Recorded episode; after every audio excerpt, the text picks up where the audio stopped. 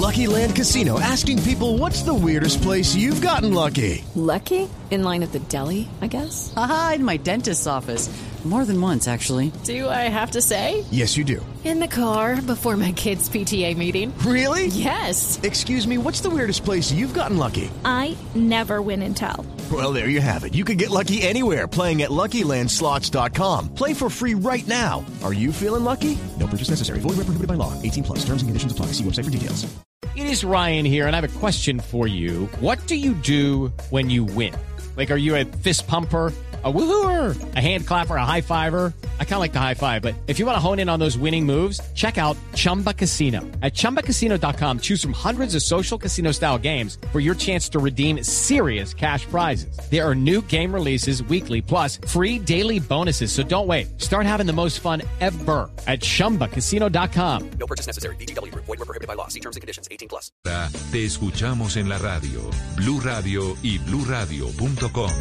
La nueva alternativa. ¿Qué se requiere para una buena conversación? Un buen tema, un buen ambiente, buenos interlocutores, preguntarles a los que saben y dejar que todos expresen su opinión.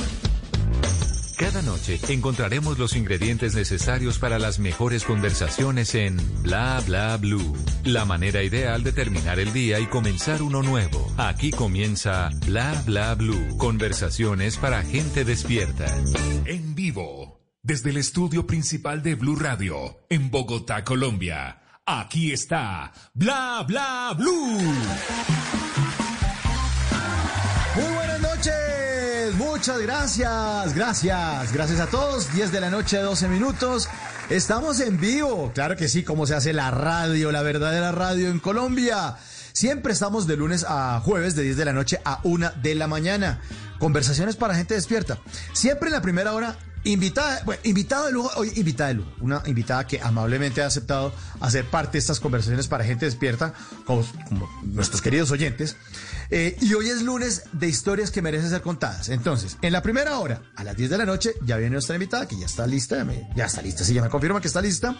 Siempre invitada de lujo. Después de las 10 a las 11 de la noche, historias que merecen ser contadas. Les tengo hoy a Juliana Arboleda Uribe, una peregrina que está en Dubái, que es la directora de arte y trabajó además con el área creativa de comunicaciones del equipo de lanzamiento de la primera misión a Marte de los Estados Unidos. Perdón, de los Emiratos Árabes Unidos, que me estoy confundiendo. Emiratos Árabes Unidos. Porque les dio por mandar misión a Marte. O sea, los majitos queridos ya no andan en camello, ahora también andan en naves interplanetarias. Así que esta colombiana, orgullo, orgullo de nosotros, de los colombianos, está en Dubái y nos va a atender más tardecito. Claro, obviamente allá ya estará eh, ocho horas adelante. En este momento deben ser las alrededor de las seis y cuarto de la mañana. Más adelantico, en una hora estaremos en contacto con ella. Y hoy estrenamos nueva sección, se llama Secretos muy bien cantados. Porque dicen por ahí que la mejor forma de ocultar algo es ponerlo a la vista de todos. Pues en este caso a los oídos de todos. Entonces en Bla Bla Blue vamos a traerles artistas y canciones muy conocidas que hemos cantado como locos, pero que tienen significados desconocidos. ¿Sí? Y al lado de Kelly Torres desde Cali haremos un análisis de lo que quiere decir una canción famosísima que sacó hace casi 20 años Madonna, que se llama Frozen y que tiene un video increíble. Más adelante lo vamos a compartir para que ustedes lo vayan mirando, lo vamos analizando, vamos analizando la canción y después de lo que ella nos cuente, yo creo que ustedes van a, van a cantar esa canción pero de una forma distinta. Eh, eso después de las 12 de, de las 11 de la noche. Y a las 12, ustedes se toman el programa en el 316-692-5274, porque ahora te escuchamos en la radio. Así que tenemos buena compañía, buena música. Y antes de presentar a mi querida invitada de esta noche, pues se ilumina el escenario número 2 de Bla para darle la bienvenida a Ana Belén y Víctor Manuel. Bienvenidos a Bla Bla.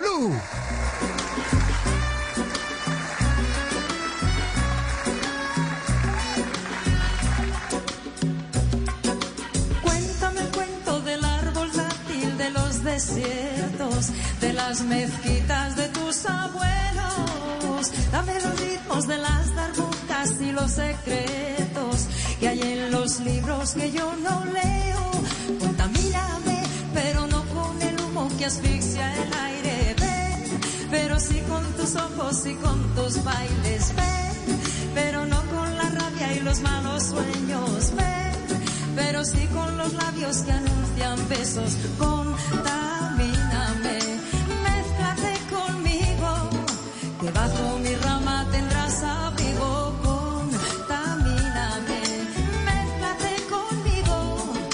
que bajo mi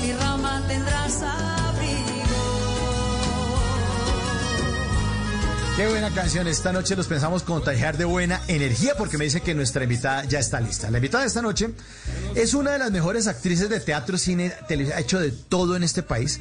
Hace muchos papeles serios en televisión, pero esta noche hará el papel de ella misma aquí en la radio. Es el que más nos gusta. Por eso recibimos con un fuerte aplauso a la gran actriz Cristina Lili. Bienvenida a Bla Bla Blue. Cristina, buenas noches. Buenas noches, qué alegría estar ahí, aquí en Bla Bla Blue y además oír Contamíname, qué canción tan divina. Hermosa, ¿no? Divina, me encanta. Bueno, pues por eso se la pusimos Cristina Parera ambientando esta conversación nocturna. Ahí está Ana Belén y Víctor Manuel. Bueno, eh, Cristina, eh, ¿la dejo ir un poquitico a la canción o arrancamos de una vez? A lo que vinimos. A lo que vinimos, eso es sin anestesia. bueno, Cristina, vamos a hablar de, de, de, lo que está ocurriendo con este fenómeno de la televisión colombiana de una vez y chuleamos el tema, y es el tema de Pasión de Gavilanes. Una telenovela en la que usted hizo el papel de Gabriela Acevedo, viuda de Elizondo. Eh, sí. Algo que ocurrió hace 17 años, lo vuelven a poner al aire y es fenómeno. O sea, la gente está estrenando, estrenando de nuevo Pasión de Gavilanes. Sí, es, divino, divino ver eso, que la gente le guste tanto, ¿no? Porque además es una novela atemporal. Puede ser en cualquier momento de la vida, puede ser en cualquier año. Uh -huh. Hasta la moda era atemporal, ¿no? Sí, pero, pero, pero ver esos personajes, eh, que además es bien distinto, y lo hablábamos hace ocho días con Consuelo Luzardo, que estuvo aquí también acompañándonos aquí en Bla Bla Blue, y ella decía de la historia que ha planteado Julio Jiménez, que es basada en Aguas Mansas, que es un que es el libretista y el creador de Aguas Mansas, que la hicieron en el 94. Después hacen el remake, o se cuenta la misma historia en el 2003, pero ya no es esa novela de casona gigante, esas casonas grandes de Julio Jiménez, que contase historias como El Ángel de Piedra, como Lola Calamidades, como Las Aguas Mansas, y, y, y ahora Julio Jiménez adapta eh, la historia y la vuelve muy Tex-Mex, y todos salen con el pelo largo, y eso es una mostradera de músculo. Yo estoy impresionado, estoy impresionado. Una mostradera pectoral permanente de todos los, los protagonistas de esta historia, ¿no? Sí, sí además un cambio rotundo de aguas mansas, ¿no? Eh, uh -huh. Vela, los, tres Marco, Michelle y el gato, muy guapos. Eh, Juan Pablo Schuch también muy guapo. Todos, ¿no? Las niñas preciosas, Dana, eh, Natasha, eh, Paola, gente preciosa, un actor maravilloso como o sea, lo vieron, cambiaron muchísimo la música. La música creo que fue pues, que creo que en este momento tan difícil que estamos pasando permite que la gente tenga esa salirse de esta realidad tan difícil, ¿no? Sí, sí, sí, sí, así es, así es, Cristina. Eh, estamos perdiendo un poquitico la, la señal del celular. Cristina, no sé si no le está hablando directo al teléfono o si tenga un, un mano libre expuesto. Eh, no, pero estoy... Si... Ahí, ahí, ahí, ahí, quieta, ahí, quieta, quieta de ahí. ¿No me de muevo? Ahí, de aquí. Listo. No, de aquí a las 11, de aquí a las 11, quietica, quietica como está en este momento. Bueno, Ay, Cristina, para escucharle, para escucharle mejor. Bueno, sí, el, el, el, el elenco es distinto. La historia es la misma, pero lo que usted dice es una historia temporal. O sea, ¿cuántos años después vuelve y se repite esta historia? Eh, se cuenta quizás de otra manera, como con otra estética, pero es un hit total Pasión de Gavilanes en este momento. Sí, es, es absoluto. Tal vez originalmente Aguas Mansas tenía un, componente político que se lo quitaron totalmente a, a Pasión de Gavilanes.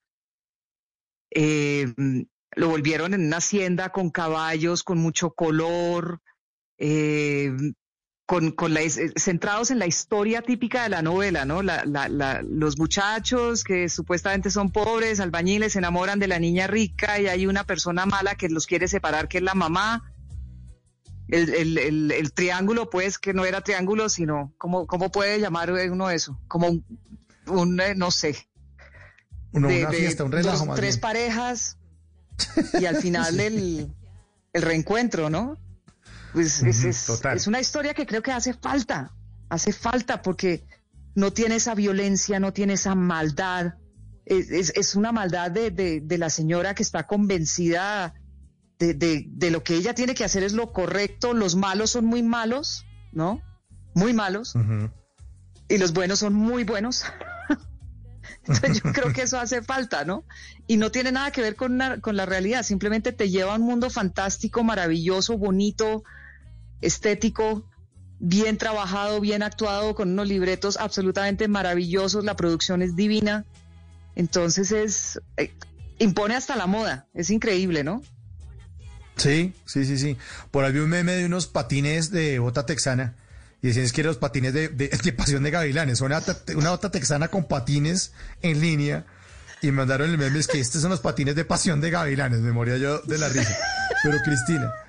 Sí, han hecho muchos memes de Pasión de Gavilanes, a mí me tienen azotada. Claro, claro, si está saliendo ahí, ay, mandémosle esta vaina a Cristina para que se muera la risa. Cristina, pero, pero, pero eso que usted está diciendo es bien importante y es que en el 2003 se hace Pasión de Gavilanes y fíjese que usted está haciendo no es este tipo de, de- de historias de violencia y el traqueto y la niña y, y se operó y tal. No, porque en el 2003 todavía no estaba la televisión colombiana con- contando estas historias que, se- que se queja todo el mundo, igual las terminan viendo, ¿no? Porque aquí todo el mundo se queja, ay, qué cosa, y todo el mundo las termina, las ponen y todo el mundo se las ve de principio a fin. Pero, pero ¿ha cambiado mucho la televisión en estos 17 años? Sí, claro, mucho. La forma de, de hasta la misma actuación, ¿no? Cada vez se vuelve como más conversada, como más, más quieta, como más tranquila, como más, cada vez más real, más real, más real, ¿no? El tipo de programas que se hacen, antes era la, la, la fórmula mágica de la novela, cosas un poco más, digamos en cierta manera un poco más rosa, se decía historia, pero, pero historia de la colonia, de la conquista, de la independencia, de pronto llegaban a los años 40 por ahí, pero, pero esta realidad así terrible de las narconovelas no se hacían. Y de pronto se empezaron a hacer y fue como, ¿qué? ¿En qué momento pasó esto? Sí, sí, sí. sí, Entonces sí, se ha sí. cambiado, ¿no? Pero qué bueno que ahorita esté Pasión de Gavilanes porque eso de pronto es, es para volver a, a- a las novelas tan buenas que hace Colombia, ¿no? Sí, sí, sí, sí, han hecho unas producciones maravillosas de las que usted ha sido parte. Eh, pero hablemos un poco eh, de, de cómo llegó usted a, a la televisión, cómo llegó a la actuación, Cristina. Bueno, eso es toda una historia, menos mal tenemos tiempo. Eh, Sí, tranquila, Yo empecé, yo empecé como a los 12 años en, eh, en un programa de televisión que se llamaba la- The Wilson Family, que pasaba por televisión educativa, que en esa época existía. Y me picó el bichito de la televisión, pero, pero no era lo que yo iba a hacer toda mi vida.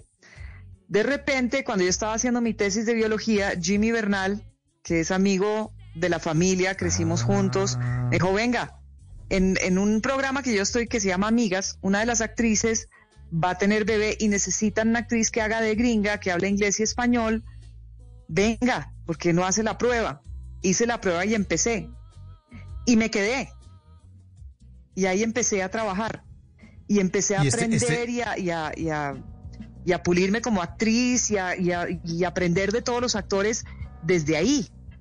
Entonces ahí empecé, de Este- ahí después hice Jeremías, Mujeres Mías, que fue una novela, Ah, hice ok, ok. eh, La Hora del Vampiro, am, y de ahí salió, a ver, eh, eh, Laura, por favor, no fue después. Hice varias cositas, eh, hasta Sangre de Lobos hice en esa época.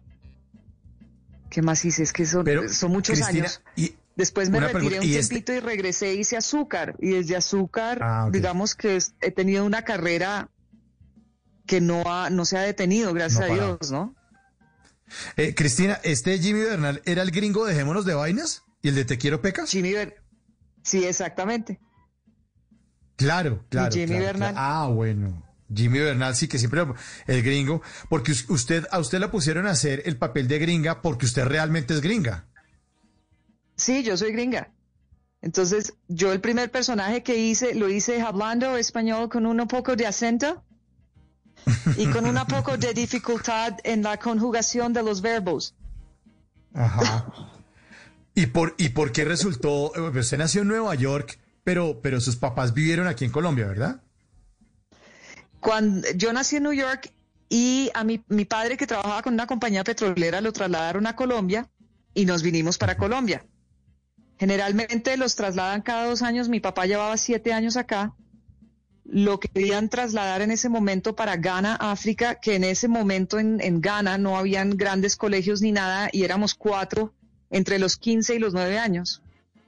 Uf. Mi papá se retiró de la compañía, nos fuimos a vivir a Hawái, aguantamos seis meses y nos devolvimos a Colombia y nos quedamos acá. Y, y, o, o sea que usted, eh, los recuerdos suyos de niñez, es en Colombia, no tanto en Estados Unidos. Claro, es, es- es Colombia. Yo aprendí a hablar inglés y español al tiempo porque yo llegué muy, muy pequeña y mis recuerdos son en el colegio, en el Santa Pacha y en la Javeriana que estudié. Mis recuerdos todos son aquí. Yo crecí en Colombia. Yo puede que no tenga la nacionalidad, pero tengo el alma colombiana y adoro Colombia con toda mi alma. Qué maravilla. Cristina, ¿y por qué le dio por estudiar biología en la Javeriana? Porque yo amo los animales profundamente. Imagínate que yo quería ser neurofisióloga animal. A ver, ¿Eso qué es? Sí, suena como raro. eso es, eso es complicadísimo. Eh, fisiología del cerebro, más o menos, de, la, de la, toda la parte neural de los animales. Me encantaba, me parecía absolutamente maravilloso. Después me gustó la genética.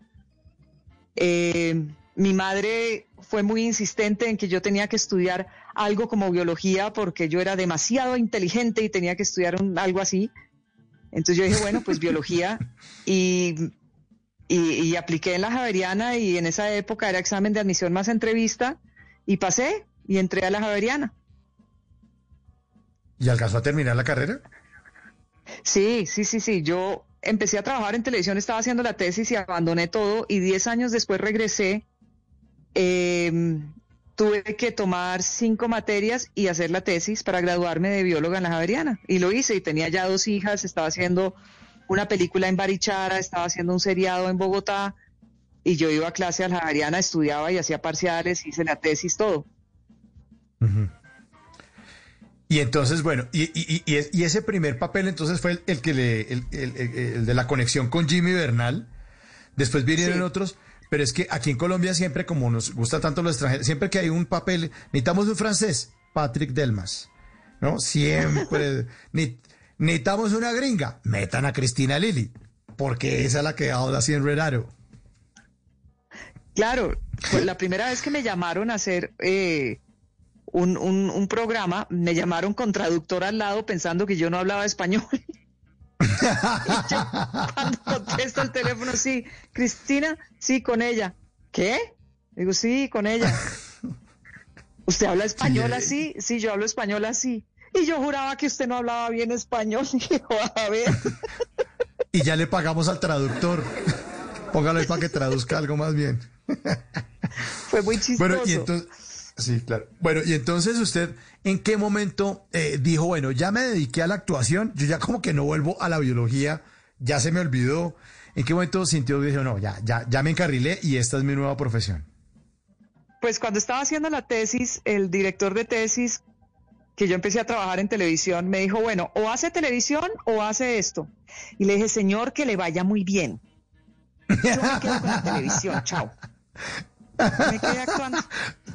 Qué sinceridad, qué sinceridad. Sí, y además uno, uno tiene que ser sincero con lo que, con lo que uno le gusta y con lo que uno vibra, porque, porque si no se queda ahí patinando también, ¿no? Claro, yo pienso que uno en la vida tiene que hacer lo que lo hace feliz y lo que lo apasiona, ¿no? Ujú. y, y encontré mi pasión. Yo igual desde los tres años me paré en un escenario porque yo bailaba ballet, hice ballet, jazz, danza contemporánea, danza moderna, estuve en compañía de danza y todo, yo siempre estuve parada en un escenario. Entonces Claro, yo entonces tenía no- ahí no- como el, no. El bichito La que venita. lo pica a uno. Sí, sí, sí, sí, sí. Y, y alcanzó a hacer cursos después, o sea, porque uno dice, bueno, bióloga, bióloga, eh, y entonces la javeriana y todo, pero eh, alcanzó a hacer algún curso o tuvo un maestro o un, como, o se volvió la, eh, la pupila de alguien para que le enseñara cómo era esto de, de la actuación. No, a mí me agarraron entre todos los actores mayores de la generación anterior y an- dos veces anterior a la mía y me enseñaron, pero a punta de, de- de duro, o sea, no va a ser capaz de hacer la ¿Sí? escena, venga. Y yo, ah, no. ¿En serio?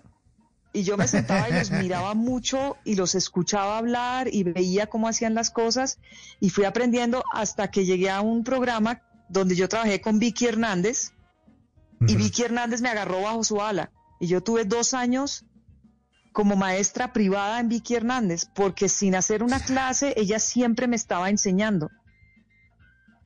Y de ahí he tomado cursos y estuve dos años con una coach en Estados Unidos y ahorita estoy trabajando la técnica Meissner, la estoy aprendiendo, estoy estudiando y cada vez que yo puedo hacer un taller, un seminario o algo, yo voy y lo hago.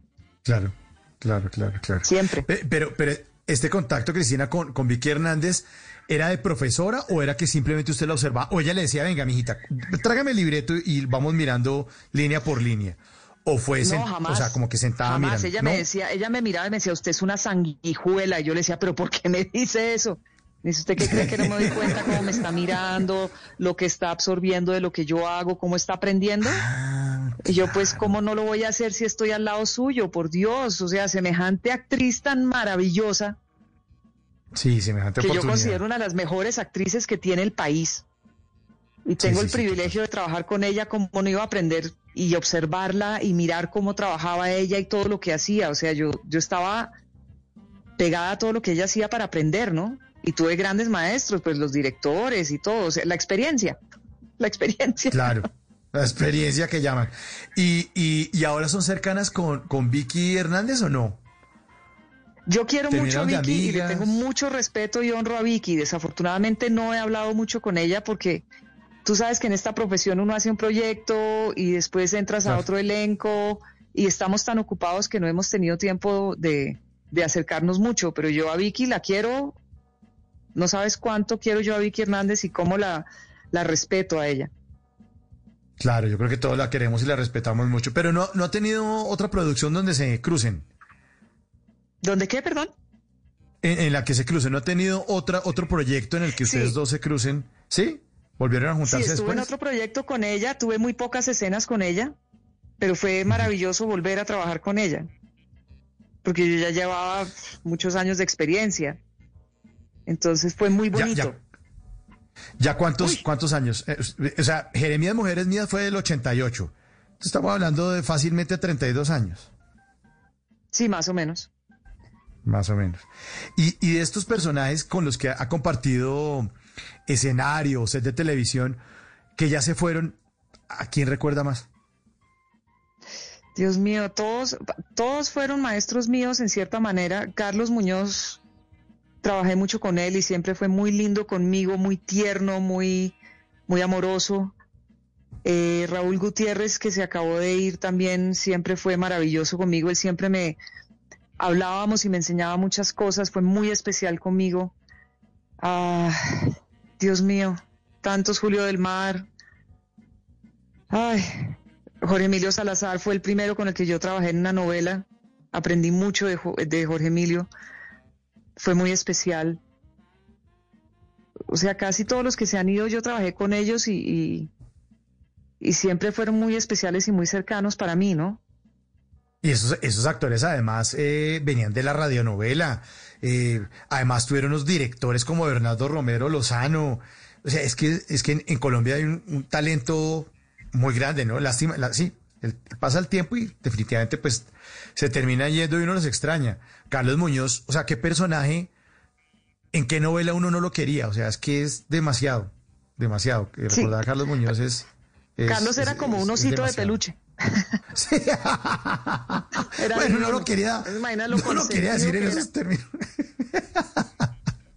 sí, Sí, pero, pero fíjese que usted, usted compartió set con él, los televidentes lo vimos y yo creo que los televidentes también teníamos exactamente la misma percepción. Es increíble. Además, es increíble cómo alguien es un personaje, está convertido en otra persona, no es Carlos Muñoz, es el padre Pio Quinto, eh, pero uno lo siente como un osito de peluche.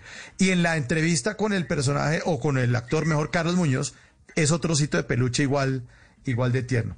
Grandes personajes, grandes historias, de eso se trata eh, esta, este contacto con Cristina Lille que nos acompaña esta noche aquí en Bla Bla Blue.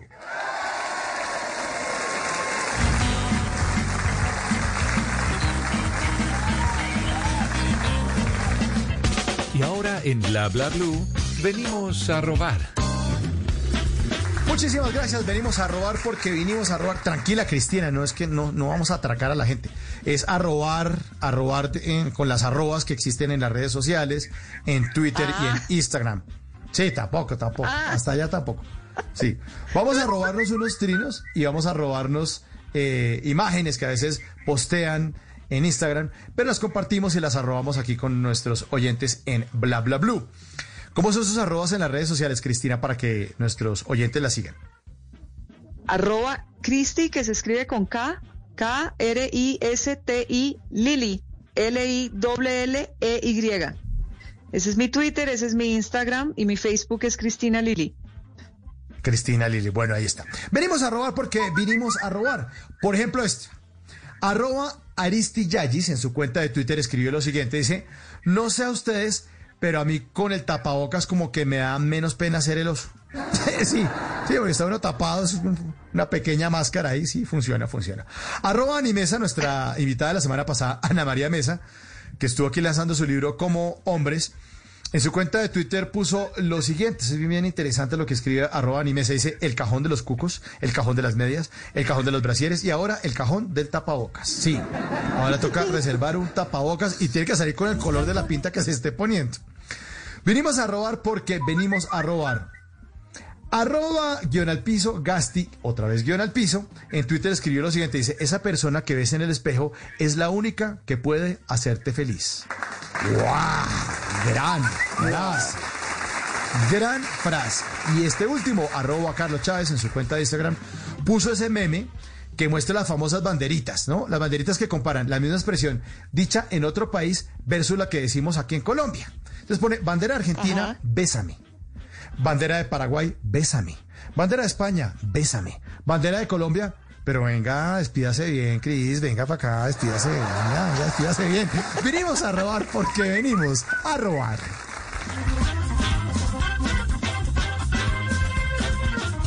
Bla Bla Blue. Conversaciones para gente despierta.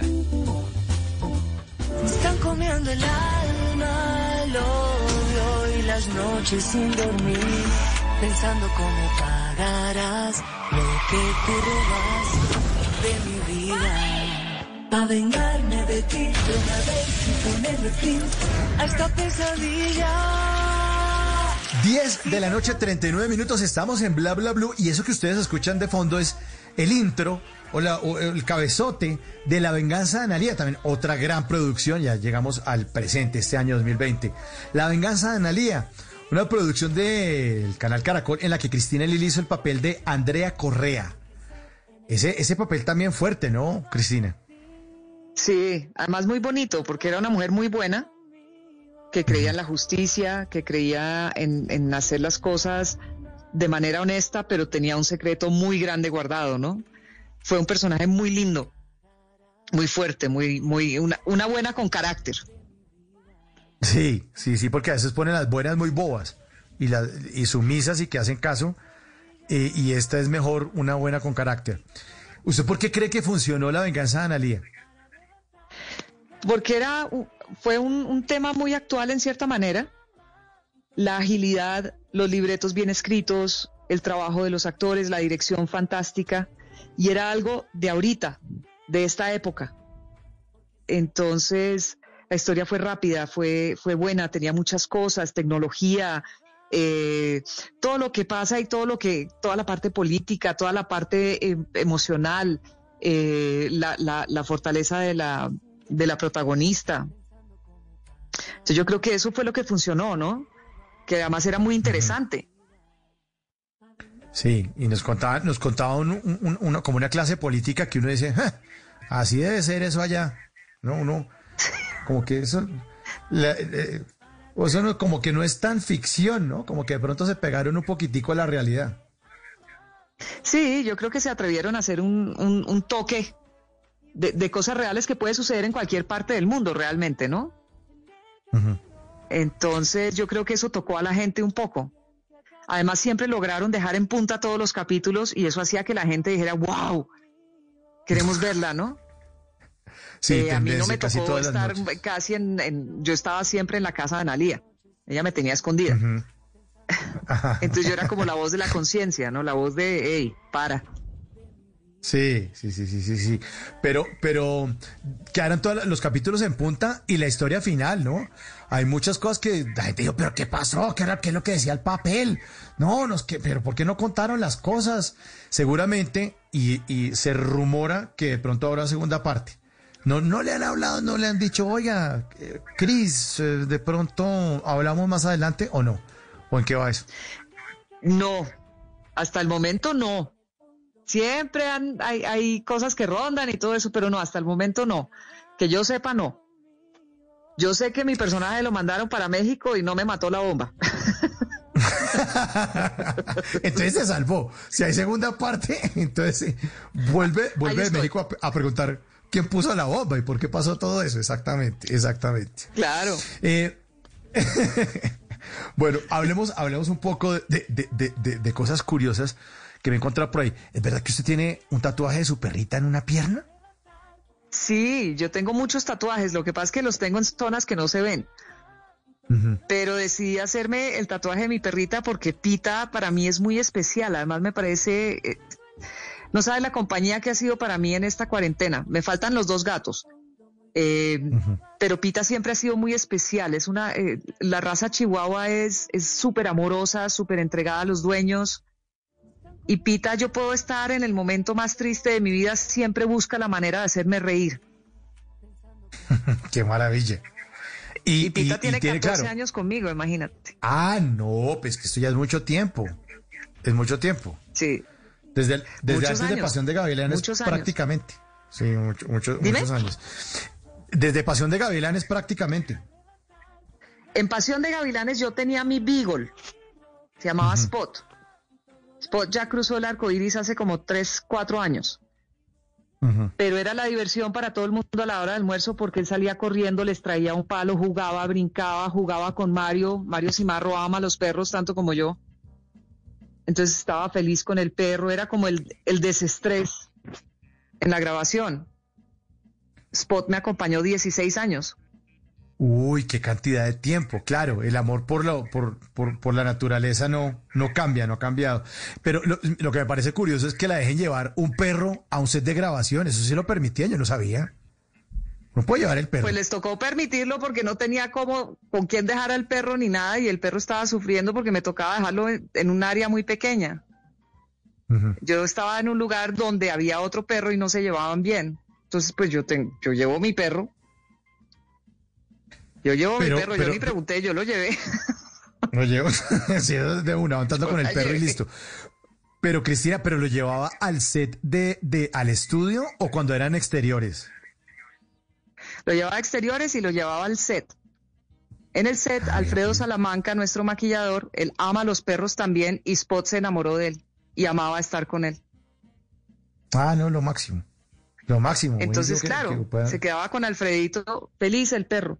Obviamente no lo llevaba todos los días y yo siempre buscaba una manera que me pasearan el perro y todo esto hasta que ya, bueno, ya encontré un lugar donde no tenía más perros y podía quedarse y tenía una persona que se quedara con el perrito. Pero Spot era un en- perro muy esa- juicioso. A él le gustaba era jugar Claro. y después iba y se echaba y dormía.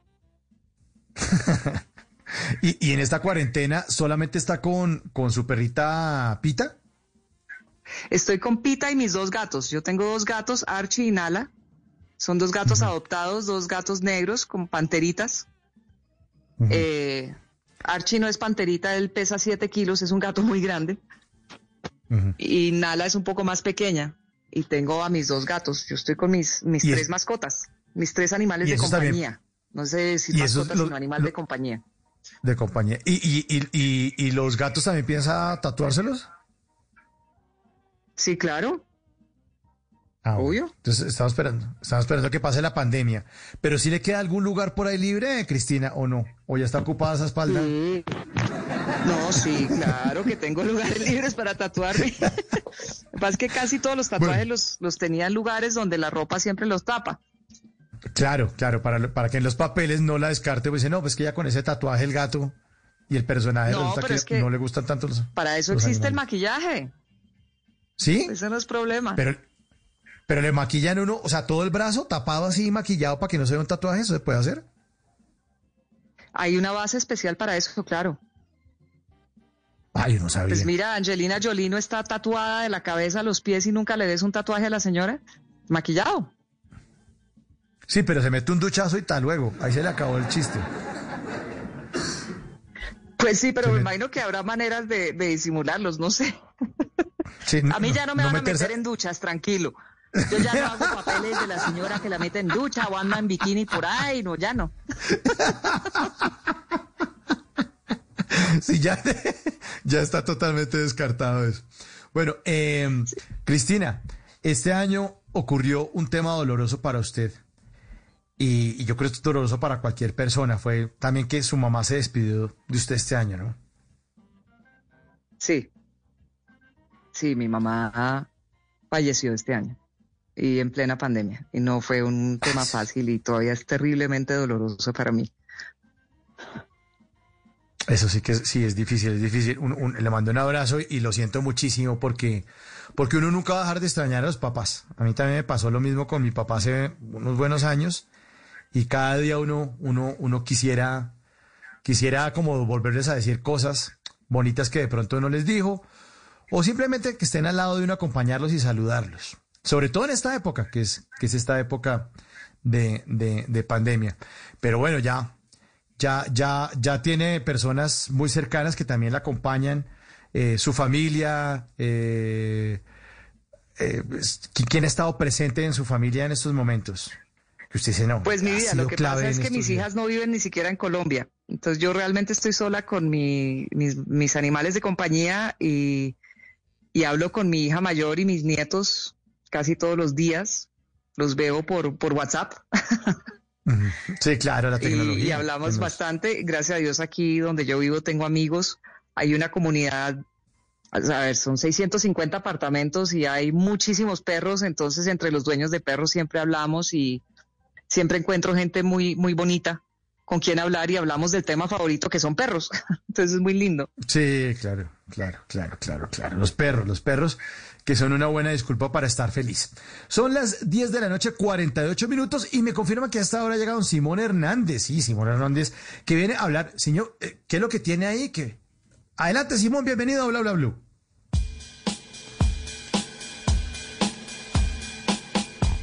Luego de 70 horas de vuelo y 48 vueltas a la Tierra, Valentina Tereskova, a sus 26 años, inscribió su nombre en la historia. Se había convertido en la primera mujer en visitar el espacio exterior. La Unión Soviética impulsaba en aquel entonces el programa Vostok, que había sido lanzado en 1961. Dos años más tarde, la misión sexta de este programa tenía a Valentina Tereskova como su líder. Era una amante del paracaidismo y además reunía todas las cualidades que la llevaron a ser seleccionada para viajar sola durante esta misión. Tereskova participó con el apodo de Shaika, que significaba gaviota en ruso. La misión despegó el 16 de junio de 1963 y durante casi tres días y 48 vueltas a la Tierra abandonó la cápsula de vuelo en un regreso a la Tierra que terminó con un descenso en un paracaídas desde 6.000 metros de altura hasta poner los pies suyos en Karaganda, Kazajistán, y allí se convirtió en una leyenda de la aeronáutica espacial. Esto a propósito de nuestra invitada del día de hoy en la segunda hora de Bla Bla Blue, Juliana Arboleda, una pereirana en Dubai, directora de arte, que trabajó en el área creativa y de comunicaciones del equipo de lanzamiento de la primera misión a Marte de los Emiratos Árabes Unidos. Una de esas historias que vale la pena que sean contadas. Por ahora y como para meternos en la onda espacial, una canción de Louis Armstrong incluida en un disco de oro de gramófono que acompaña a las sondas espaciales Voyager lanzadas en 1977 y que tardarán 40.000 años en alcanzar las proximidades de la estrella más cercana a nuestro sistema solar.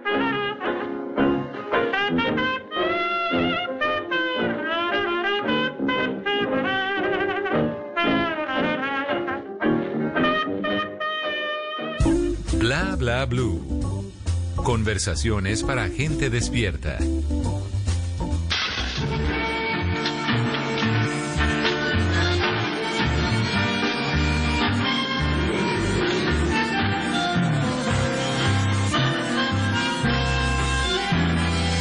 de la noche, 51 minutos.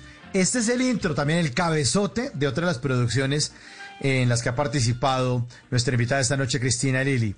Eh, se trata de Copas Amargas. Ella hizo el papel de Marcela Londoño. Además, con este obtuvo el premio India Catalina en 1997 en la categoría Mejor Actriz Principal.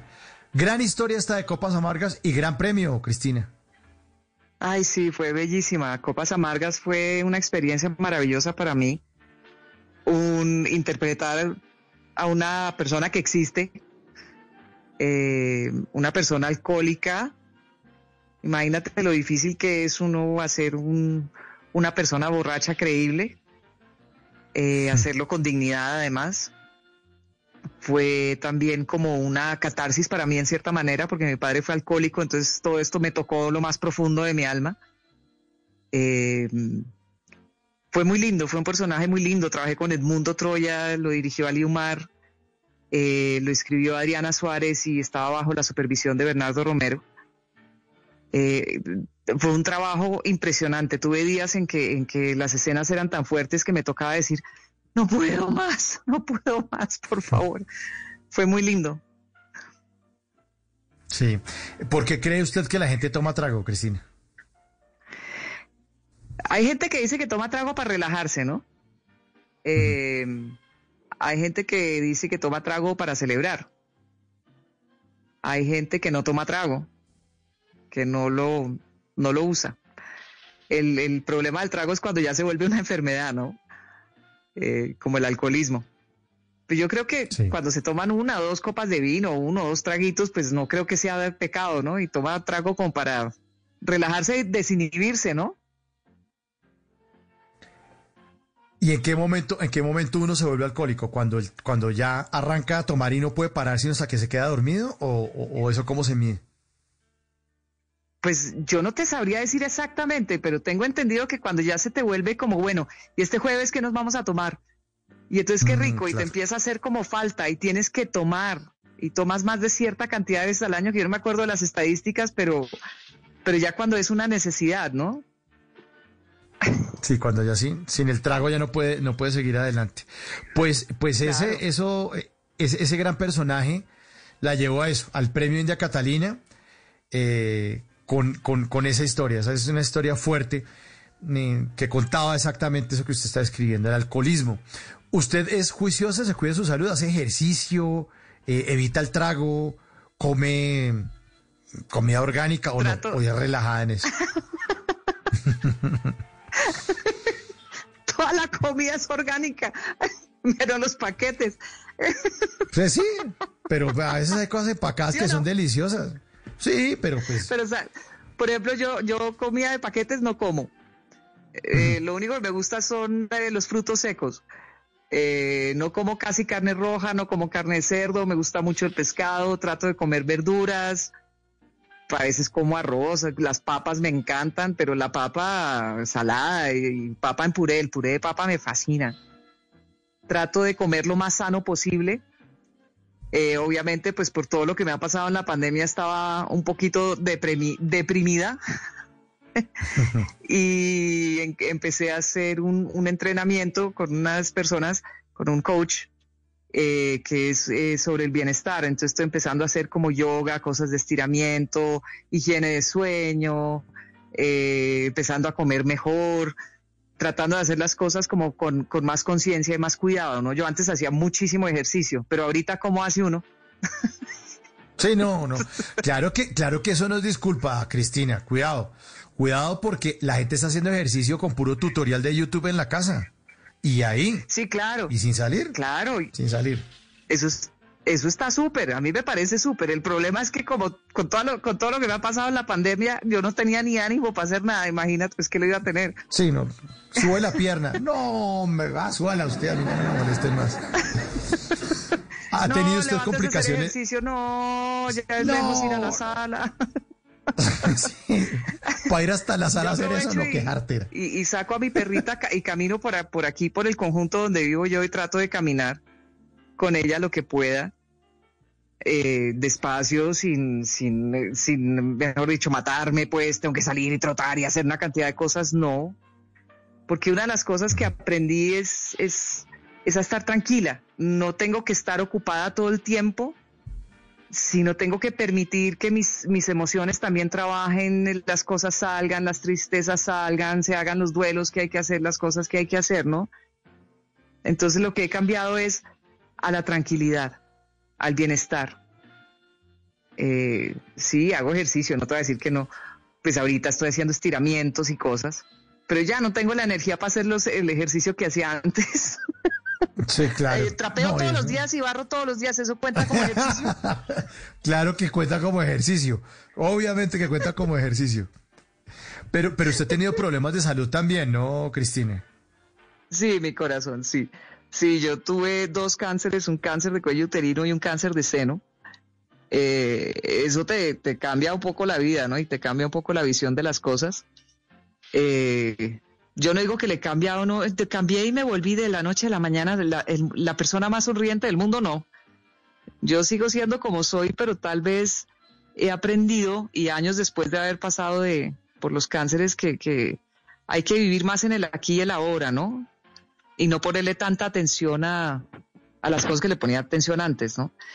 Eh, fueron momentos difíciles, es miedoso, ¿para qué te voy a decir que no? O sea, no, yo salí, no, me dio miedo, todavía me da miedo. Eh, uno, uno, uno ve la, la fragilidad de la vida de uno también, uno dice, Dios mío, yo pasé, o sea, me dio esto, wow, y salí adelante, como soy de frágil, ¿no? Como, cómo es Claro. de frágil el cuerpo, cómo, cómo somos de frágiles los humanos, pero también cómo somos de resilientes y somos capaces de, de- de salir de estas cosas, ¿no? Con, con un aprendizaje. Entonces, eh, lo, que, lo que te deja a ti esto, lo del cáncer, es, es bueno, cómo voy a afrontar las cosas de aquí en adelante y cómo las voy a ver, ¿no?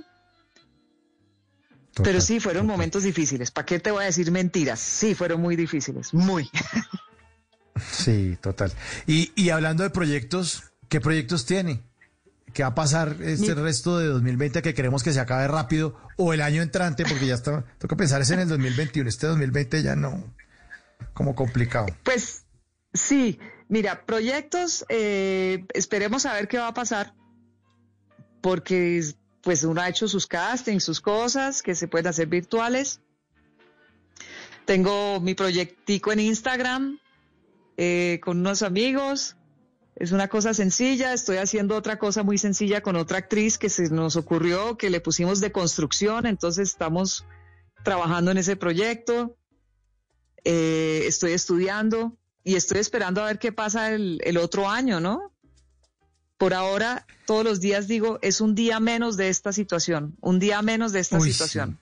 Y por favor que se acabe No. esto y que la vacuna, no, es que además lo de la vacuna está complicado porque, ay, ay, ay, bueno, esa punta de tapaboca nos va a tocar darnos bien las manos porque la vacuna todavía se demora un poquito.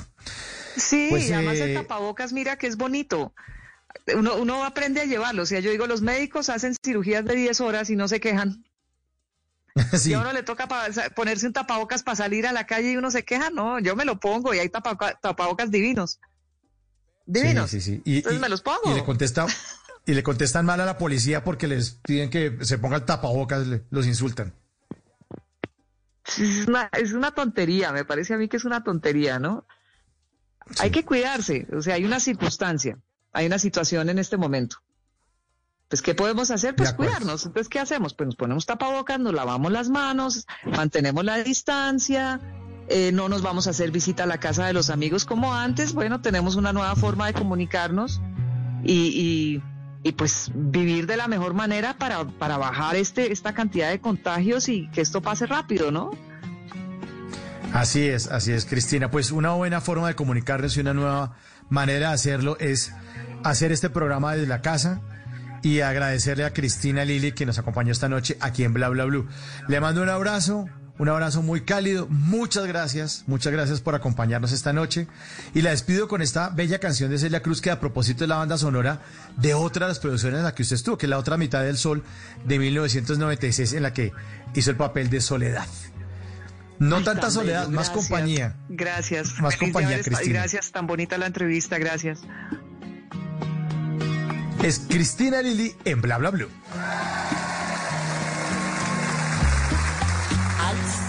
Una mirada larga,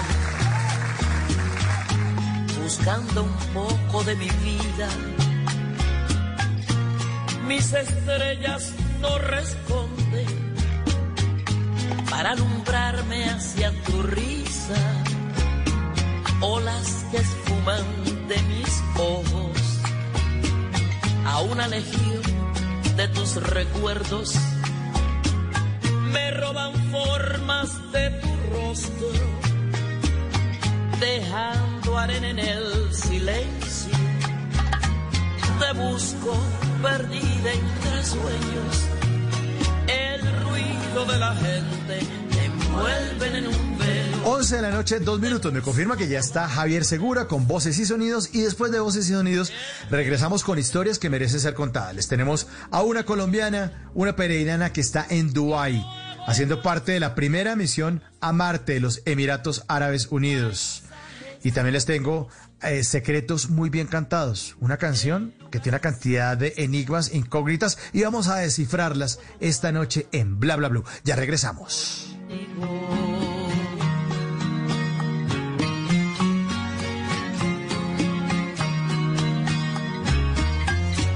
en cualquier huella de persigo, en una sombra. En las noches la única que no se cansa es la lengua. Por eso, de lunes a jueves a las 10 de la noche empieza Bla Bla Blue con invitados de lujo. Yo soy Lorna Cepeda. Yo soy Diego Verdaguer. Les habla Consuelo Les habla el chef Jorge Raúl. Hola, soy Carolina Cuervo.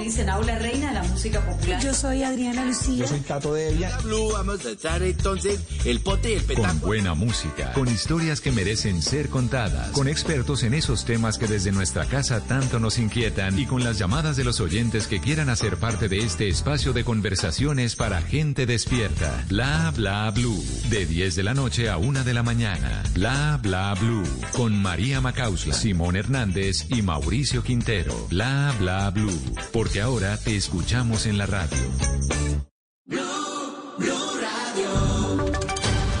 Voces y sonidos de Colombia y el mundo en Blue Radio y bluradio.com, porque la verdad es de todos. Ya son las 11 de la noche y tres minutos. Soy Javier Segura y esta es una actualización de las noticias más importantes de Colombia y el mundo en Blue Radio y bluradio.com. En estado crítico se encuentra un patrullero de la Policía Nacional que fue atacado con un arma de fuego en el municipio de Tibú, en la zona del Catatumbo, informa Cristian Santiago. El patrullero Ángel Ramírez Bayona resultó gravemente herido luego de que fuera atacado por dos sujetos que se movilizaban en una motocicleta tipo GN cuando el uniformado se desplazaba en una patrulla motorizada en el casco urbano del municipio de Tibú. El coronel John Alzate, comandante de la Policía Norte de Santander, habló del caso. De inmediato se activan los protocolos de atención para nuestro policía y se logra su evacuación helicoportada a la ciudad de Cúcuta, donde recibe atención médica especializada. Se realizan las actividades de verificación e investigación en coordinación con la Fiscalía General de la Nación para establecer las circunstancias en que ocurrieron los hechos El patrullero recibe atención médica en una unidad de cuidados intensivos, pues su estado de salud es crítico. En la zona en donde ocurrieron los hechos operan las guerrillas del ELN y las disidencias de las FARC. 11 de la noche y 5 minutos, el ejército atribuyó a las disidencias de las FARC el incidente en el que campesinos se opusieron a la erradicación de cultivos en Santander de Quilichao, esto en el departamento del Cauca, y en donde, en medio de la refriega, un soldado hizo disparos al aire. Informa Freddy Calvache. En medio de la calorada discusión entre militares y un grupo de campesinos que se oponía a la erradicación de cultivos ilícitos en la vereda del Turco, zona rural del municipio de Santander de Quilichao, se escucharon varios disparos. Habitantes de la zona reprocharon la actitud de los militares que dispararon al aire, mientras que el general John Jairo Rojas, comandante del Comando Específico del Cauca, dijo que se trató de una respuesta a un hostigamiento de disidentes de las FARC. Asentados cerca de las comunidades indígenas por intermedio de Azonada y además a personas de otros municipios pagos para que ayuden a confrontar la fuerza pública. También han aprovechado esta oportunidad de unirse o apoyarse con el gado residual Dagoberto Ramos para que nos hostiguen mientras cumplimos dicha tarea. Sin embargo, el oficial indicó que el hecho es materia de investigación. 11 de la noche y 6 minutos, la defensa de Dayana Jaimes, viuda del cantante vallenato Martín Elías, espera que por fin haya justicia en la muerte accidental del cantante con la prueba de exceso de velocidad que aceptó la justicia, informa Ingel de la Rosa. Verdad y justicia es lo que esperan las víctimas con el proceso que se sigue por la muerte del cantante vallenato Martín Elías, ocurrida el Viernes Santo del 2017 en carreteras de Sucre, luego de que un juez de Cincelejo avalara un informe técnico en el que se evidencia que la camioneta en la que se movilizaba el gran Martín Elías iba a 159 kilómetros por hora hasta tres segundos antes del accidente. Se espera que por fin se desarrolle el juicio oral en contra del conductor Armando Quintero y se esclarezca lo sucedido, como afirmó el abogado Oscar Sierra, representante de la viuda Dayana Jaimes. Que se conozca qué sucedió ese día, cuál fue la verdadera causa del fatídico hecho, que se satisfaga el componente de verdad y de justicia. Y parece que la causa se explica por un exceso de velocidad. Precisamente aludiendo a exceso de velocidad, la Fiscalía acusó por homicidio culposo al conductor Armando Quintero. Sin embargo, este no ha aceptado el cargo desde que fue acusado en 2019. 11 de la noche y 7 minutos, gracias Ingel. La Personería de Bogotá denuncia que en plena pandemia de COVID-19 en la capital no se están manejando de forma adecuada los residuos hospitalarios en el relleno de Doña Juana, informa José Luis Portus. Sí, pues una muy grave denuncia está haciendo la Personería de Bogotá frente al manejo de los desechos hospitalarios en el relleno sanitario de Doña Juana. Está diciendo el Ministerio Público de la capital que se están presentando inconvenientes en la disposición controlada de los residuos hospitalarios, los cuales en algunas ocasiones no están siendo depositados en lugares previamente preparados e independientemente cubiertos. Dice la Personería que ante el estado actual de emergencia el peligro es aún mayor, pues de marzo a julio aumentó el volumen de residuos hospitalarios en un 70%, pasando de generar un promedio semanal de 187 mil kilos a 265 mil kilos. Esta situación se agrava, según la personería, pues el operador no ha tomado las medidas para realizar una adecuada disposición que evite el alto riesgo para la salud de los trabajadores y vecinos del lugar en plena pandemia del COVID-19. 11 de la noche y 8 minutos, gracias José Luis. Siete senadores le están pidiendo al presidente Iván Duque un cambio en el Ministerio de las Ciencias por una supuesta falta de liderazgo en medio de la pandemia, informa Kenneth Torres. Por medio de una carta enviada al presidente de la República, Iván Duque, siete senadores de la Comisión Sexta del Senado expresaron su molestia y criticaron el trabajo de la ministra de las Ciencias, Mabel Torres, al señalar que no hay una política clara y liderazgo por parte de esta en medio de la pandemia, según dijo el senador Iván Agudero del Partido Liberal. La verdad, señor presidente Iván Duque, y de acuerdo con usted, senador, ese ministerio se nos quedó en conciencias Qué tristeza que no ha sido realmente tenido en cuenta ese gran ministerio porque no hay liderazgo, no hay planeación. Lo propio dijo uno de los autores del proyecto que creó el Ministerio de la Ciencia, el senador Antonio Sabaraín. Y que sea esta comisión la que a través de una correspondencia le abra los ojos al gobierno nacional sobre que hay que tomar una decisión eh, con eh, el norte que debe tener esa cartera. Hace unos días los académicos y científicos le pidieron al jefe de Estado realizar un balance de la labor que está desempeñando esta cartera. Noticias contra reloj en Blue Radio. Y cuando ya son las 11 de la noche y 9 minutos, la noticia en desarrollo Nueva Zelanda suspendió este martes su traslado o su tratado de extradición con Hong Kong a causa de una profunda preocupación respecto a la nueva ley de seguridad de China, que impuso en su territorio una medida que ya adoptaron Canadá, Reino Unido y Australia. 2.120 personas fallecidas por COVID-19 en Colombia corresponden a personas hipertensas y 1.232 a personas con diabetes, informó el Ministerio de Salud. Y seguimos atentos porque el municipio de Chipaque, en Cundinamarca, se convirtió en el primer municipio del país con cobertura gratuita de Internet en zona rural y urbana, con una inversión cercana a los 200 millones de pesos y la adquisición de 1.200 dispositivos electrónicos para usuarios de 22 veredas. La ampliación de estas y otras noticias, encuéntrelas en blurradio.com. Los dejamos ahora con Mauricio Quintero y todo su equipo de Bla Bla Blue. Conversaciones para gente experta. Eres un romántico empedernido. Sabes que por amor haces lo que sea. Incluso cocinar las más ricas pastas. Y traer a tu casa una de las ciudades más románticas del mundo. Donde Romeo y Julieta se amaron por siempre. Sin duda, eres un campeón. Una de las capitales mundiales de la ópera. Para ti, nada es imposible. Apuesto a que eso no se lo esperaba. Pastas Verona. Si sabes de amor, sabes de pasta. Trabajamos pensando en usted. Si es humor, Primer medicamento para bajar la panza, mucha atención. Tritucaliza. ¿Quiénes están de pronto subidos de peso? Que podamos ayudar. Sí, doctora, sí, doctora, aquí tomando nota, doctora. Sí, sí. Todos quedaron en silencio. Doctora. Por favor. Señor. Doctora, tengo un grano en la oreja que es que Camilo no me... Bueno, eso es para el médico general. si es opinión, ¿Sería que le dio un poquito de afán al alcalde de Medellín? Pues sí parece, Jorge. Lo que estaba buscando el alcalde era pensando en, en meses, porque conseguir unos médicos, las autorizaciones y todo, pues demora semanas o meses. Don Pedro Viveros. Jorge Alfredo, pero además es muy difícil tomar esa decisión sin contar con el gobierno nacional, porque las relaciones internacionales de este tipo sin duda tiene que estar entre las dos naciones. si es opinión y humor, está en Blue Radio, la nueva alternativa. En las noches, la única que no se cansa es la lengua. Por eso, de lunes a jueves a las 10 de la noche empieza Bla Bla Blue con invitados de lujo. Yo soy Lorna Cepeda. Yo soy Diego Verdaguer. Les habla Consuelo Les habla el chef Jorge Raúl. Hola, soy Carolina Cuervo. Dicen Aula Reina de la música popular. Yo soy Adriana Lucía. Yo soy Tato Devia. Blue, vamos a echar entonces el pote y el Con petanco. buena música, con historias que merecen ser contadas, con expertos en esos temas que desde nuestra casa tanto nos inquietan y con las llamadas de los oyentes que quieran hacer parte de este espacio de conversaciones para gente despierta. Bla bla blue. De 10 de la noche a 1 de la mañana. Bla bla blue. Con María Macausla, Simón Hernández y Mauricio Quintero. Bla bla blue. Porque ahora te escuchamos en la radio.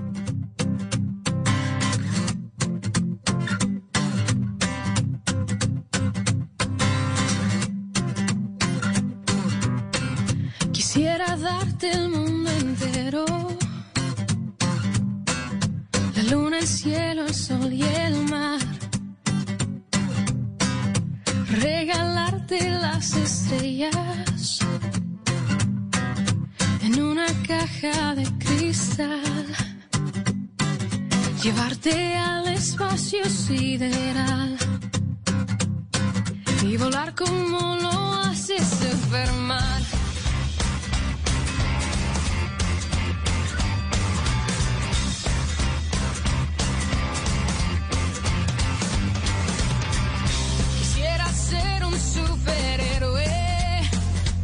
11 de la noche, 13 minutos. Esto es el espacio sideral. Jesse Joy suena en este momento en Bla Bla Blue porque vamos a hablar de eso en esta segunda hora. Vamos a hablar del espacio sideral. En historias que merecen ser contadas, les tenemos una colombiana, una peregrina que trabaja en Dubái y que hace parte de la campaña de la primera misión a Marte de los Emiratos Árabes Unidos. Eh, y ella estará contándonos cómo llegó allá. En esta segunda hora también estaremos con Ana Milena Gutiérrez de Noticias Caracol con su bella campaña Salvemos a nuestros emprendedores. Esa gran campaña de Noticias Caracol y bla bla bla, salvando a nuestros emprendedores. Y más adelante, en nuestra nueva sección Secretos muy bien cantados, eh, tenemos a una mujer que se dedicó a la investigación de las ciencias ocultas y descubrió algo en una canción que se llama Frozen de Madonna. Descubrió algo en la canción, en el video, en el álbum de esa canción que se llama Ray of Light y nos va a contar de qué se trata. Eso que de pronto está oculto. Los secretos muy bien cantados aquí en Bla Bla Blue, una nueva sección que les tenemos a todos ustedes, porque seguramente después de que ustedes conozcan el significado de esa canción, la van a, contar, la cantar totalmente distinta. porque dicen por ahí que la mejor forma de ocultar algo es ponerlo a la vista, en este caso en los oídos de todos. Bienvenidos, esta es la segunda hora de Bla Bla Blue.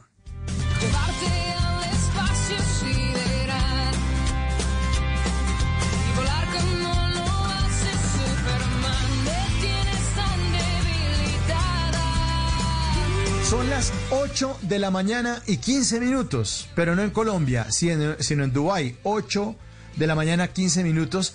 Y a esta hora saludamos a nuestra primera invitada, Juliana Arboleda Uribe. Juliana, buenas noches y bienvenida a Bla Bla Blue. Hola, buenas noches, Simón, ¿cómo estás? Mauricio.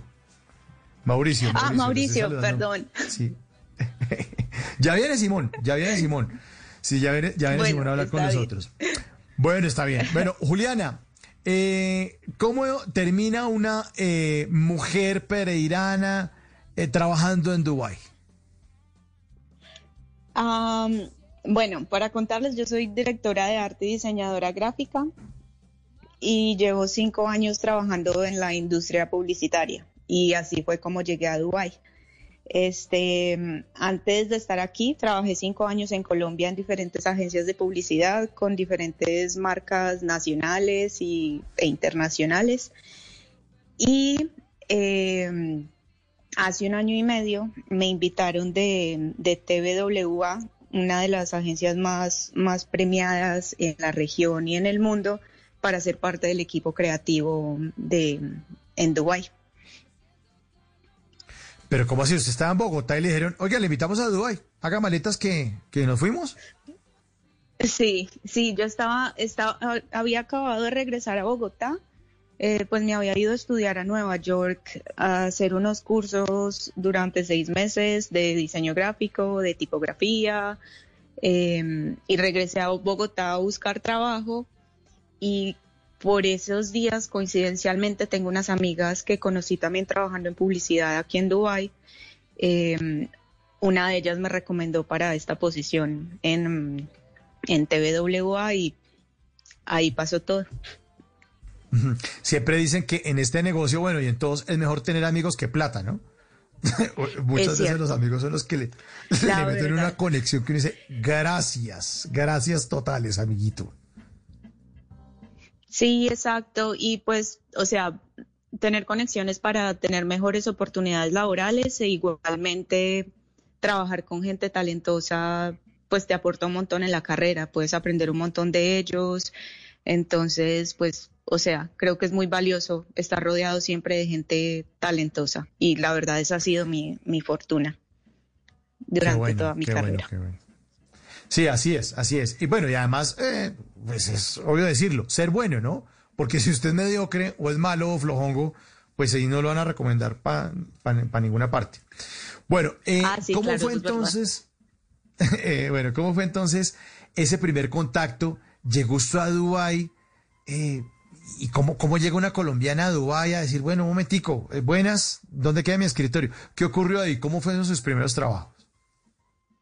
Eh, bueno, em, la verdad me llamaron para, para trabajar con el Museo del Louvre en Abu Dhabi. Em, pues yo trabajo desde Dubai, desde Dubai creamos toda la comunicación y todo el, el diseño de piezas para, para, para, el museo. Entonces, pues la verdad eso fue lo que más me motivó, pues porque Louvre es una marca gigante, es arte, eh, y es como muy diferente a lo que venía haciendo, pues porque siempre había trabajado con marcas, o sea, muy comerciales, vendiendo productos. Y aquí lo que estás vendiendo es arte, arte y cultura. Pero, pero eh, Juliana, sáqueme, fue, o sea, fue un cambio muy... ¿Cómo?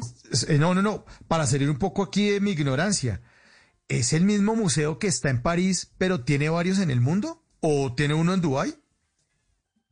Eh, es el mismo museo que está en París, y tienen, tienen un museo en Abu Dhabi, que es la capital de los Emiratos. Hace tres años abrieron el museo.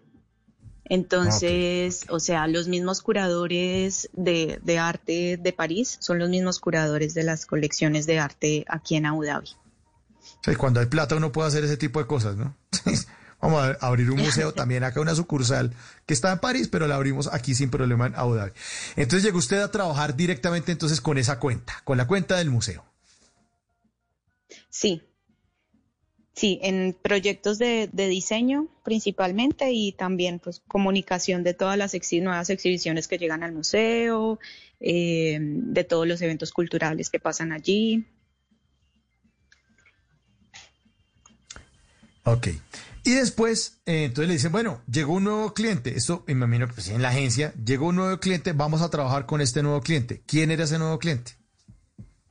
Bueno, en realidad lo que pasa es que, o sea, la mayor parte del tiempo yo me dedico a, a Louvre, esa es mi marca principal, y ocasionalmente me invitan a, a participar en proyectos especiales de clientes que llegan nuevos a la agencia. Este, este cliente eh, fue eh, la estación, la esta- el- fue el, perdón, fue la, mm, llegó un brief del gobierno del gobierno de los Emiratos Árabes eh, donde nos invitaban a crear el conteo regresivo para, para el lanzamiento de la primera misión a Marte de los Emiratos. Ujú. y entonces, Entonces, ¿y ustedes, eh, ustedes qué hicieron? ¿Cómo?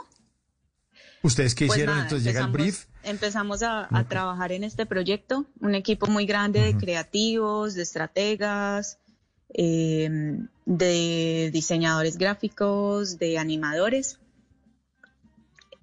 Y eh, a dos chicas se les ocurrió la gran idea de hacer el conteo regresivo en árabe, porque obviamente es, el, eh, es el primer es, el, es la primera misión que el, que el, que el em, país envía a Marte, entonces obviamente por qué no hacer el primer conteo regresivo y así como resaltar todas las contribuciones históricas que, que el mundo árabe ha hecho a la ciencia y como demostrar que aún en la actualidad siguen haciendo estos grandes aportes. Es una idea muy sencilla, pero eh, logró crear como mucha conexión con las personas jóvenes, trajo mucha esperanza y mucho orgullo para los jóvenes como de estamos lanzando nuestra primera misión a Marte y por eso vamos a hacer el primer conteo regresivo en nuestro idioma. Y, y- y ese trabajo, ese trabajo suyo, Juliana, eh, ¿lo tienen que hacer entre todos en inglés eh, para poderse entender? ¿O ya usted eh, empezó como a aprender un poco el idioma?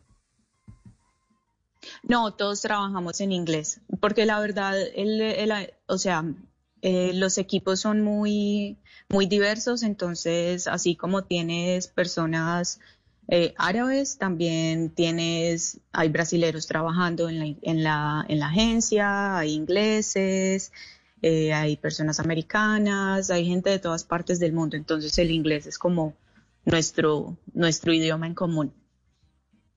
Mm, de acuerdo. Y entonces eh, decidieron entonces hacer el conteo regresivo eh, para que fuera mucho más cercano. ¿Y qué hicieron? ¿Cómo, cómo lo ejecutaron? ¿Hicieron un video? ¿Hicieron animación? ¿Cómo se vio eso ante el público? Bueno, toda esta, toda esta campaña la desarrollamos como un manifiesto, como un, un trailer, por decir así, para invitar a la gente a, hacer el conteo regresivo. Fueron un montón de piezas audiovisuales, eh, donde mi aporte fue diseñar los números, los números que los números del conteo, obviamente. Eh, estas piezas estuvieron la mayoría en redes sociales, como pre-rolls en YouTube. La verdad, los medios se inundaron con esto, pero hubo una pieza en particular que es como la que más orgullo me da, la que más emoción me dio, y fue, fue que el conteo regresivo se proyectó en toda la fachada del Burj Khalifa el día del lanzamiento de, de la misión. Entonces, pues el Burj Khalifa aquí es un punto en el que se reúne un montón, se reúnen un montón de personas, pues porque aparte de estar el edificio hay un montón de, de, cosas que pasan allí. Entonces, o sea, es un punto de, de reunión. Eh, ese día mm, eh, hicimos el conteo regresivo, se proyectaron todos los números gigantescos eh, y pues obviamente fue demasiado emocionante ver mi trabajo y el trabajo de todo el equipo allí en uno, pues en uno de los iconos de, de la región. Claro. Eh, y, y no solamente para ellos, sino para el mundo, porque es algo que ocurre. ¿Cuándo, ¿cuándo fue ese lanzamiento? Para Eh, fue el los oyentes. 19 de julio, fue la semana pasada. Sí. Sí, eso fue el, el domingo 19 de julio. Y fue, fue en la noche, ¿verdad? ¿O fue a qué horas? ¿O, o- o esa proyección se hizo en la noche? Esa proyección fue en la noche, sí. Sí, para poder... para- es, y el es lo que uno llama el fue mapping. simultáneo, simultáneo a eso en, en- desde Ah, Japón fue que lanzaron el cohete. Uf, qué maravilla, qué maravilla. Claro, eso es lo que normalmente uno conoce como el mapping, que proyectan imágenes sobre un edificio. Exactamente.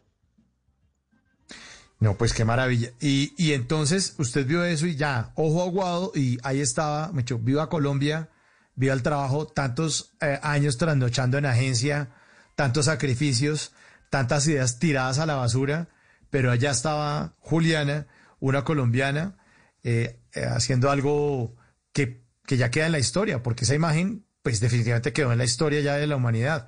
Por primera vez, los Emiratos Árabes yendo a Marte. Sí, sí, fue demasiado emocionante. Yo aún no creo como la magnitud del proyecto y porque aparte fue algo que llegó a la agencia y en dos semanas tuvimos que sacar todo. Entonces fue todo como muy rápido. Yo ni siquiera pude ver el, el conteo en, en eh, o sea, en persona. Fue porque alguien me compartió ya luego el video de los números y, o sea, fue increíble. La verdad da muchísima emoción y da mucho orgullo y, y es como una recompensa a toda la dedicación y a todo el esfuerzo de, de todos estos años. Qué maravilla. Y mm, podemos ver el, el video está en algún sitio, cómo lo busca uno en YouTube eh, o está en sus redes sociales. Juliana, si las quiere compartir para que los oyentes la sigan. Claro, en mi, en mi Instagram, eh, Juli Árbol, allí tengo unas exploraciones como de los números que, que no fueron aprobados, que me parece como muy valioso compartir ese tipo, ese tipo de cosas porque es como, no sé, la gente ve el resultado final y ve un número, pero no saben que, que detrás de eso se diseñaron muchos números más y muchas propuestas más para llegar a lo que, a lo que finalmente eh, fue aprobado. El video lo pueden ver en, en el Instagram de, del Burj Khalifa. Ellos tienen, cada post es, es un video de todas las cosas que pasan, de, todas las, de todos los mapping que se hacen en, en el edificio. Sí. ¿Y, y, y la- y cómo podemos escribirlo? O, eh, porque si tiene una forma eh, particular para poderlo buscar. Burj Khalifa, ¿cómo se escribe? B, U, R, J, J. K, H, A, L, I, F, A. Ok. O sea, lo que uno pronunciaría mal como Burj Khalifa, se dice Burj Khalifa. Sí. De acuerdo, ahí está. Ahí lo podemos buscar entonces en, en, en las redes sociales para que ustedes miren el trabajo, porque además de todo, Juliana, el trabajo en publicidad es un trabajo que sí, a usted le trae unos, unos beneficios económicos, eh, premios también en publicidad, seguramente aplausos, reconocimiento, algo para su portafolio, pero no deja de ser ingrato porque la gente no sabe, como usted lo decía, todo el trabajo que hay en publicidad, en diseño, en arte, para lograr que algo sea muy lindo. La gente consume películas, eh, ve programas de televisión, ve tandas de comerciales, ve campañas en redes sociales, en, los medios digitales, pero no se dan cuenta todo lo que ocurrió detrás para lograr la perfección y que lo que el, el- el consumidor o la gente que está en las redes sociales por fin lo vea y le parezca agradable y le parezca que es una buena idea. Detrás de eso hay horas enteras de trasnocho, de frustración y de mucho sacrificio, Juliana. Sí, es cierto. Este, pero afortunadamente a mí trabajar en publicidad es lo que me ha ayudado a, a- conocer el mundo. O sea, ha sido trabajo muy duro, pero uno con paciencia ve los frutos, ve los frutos de, de todo el esfuerzo. Eh, de hecho, hace cuatro años tuve la oportunidad de representar a Colombia en, en, Cannes Lion, que es como el festival de creatividad más importante para los publicistas y para todo el mundo del marketing. Entonces, este, viajamos desde Colombia a representar, a representar al país en, en la categoría de diseño junto con, con, otra compañera y competimos con los talentos jóvenes de, del mundo. Fue la verdad, o sea, fue muy emocionante y como ese tipo, ese tipo de cosas, o sea, ahí es donde ve uno la recompensa al esfuerzo y a la dedicación. Así es, así es, Juliana. 8 de la mañana, 30 minutos en Dubái. ¿A qué horas entra Juliana a trabajar? ¿Ya casi? ¿O ya, o ya no madrugan tanto? A las, a las 10 de la mañana entro a trabajar. De hecho, esta semana Ah, bueno. ya regresamos a la oficina. Ya se nos acabó el, eh, el lockdown. Ah, bueno, sí, el- el- la, la- la- la cuarentena. Bueno, Juliana, un abrazo muy grande desde Colombia. Nos sentimos muy felices de tenerla aquí en Bla Bla Blue y que la suya sea una historia que merezca ser contada. Le mandamos un abrazo y esperamos seguir registrando buenas noticias como esta. Muchísimas gracias por invitarme y por contar la historia a más personas, chicos. Así es. La historia de cómo los humanos se van a Marte, como esta canción de Chayanne.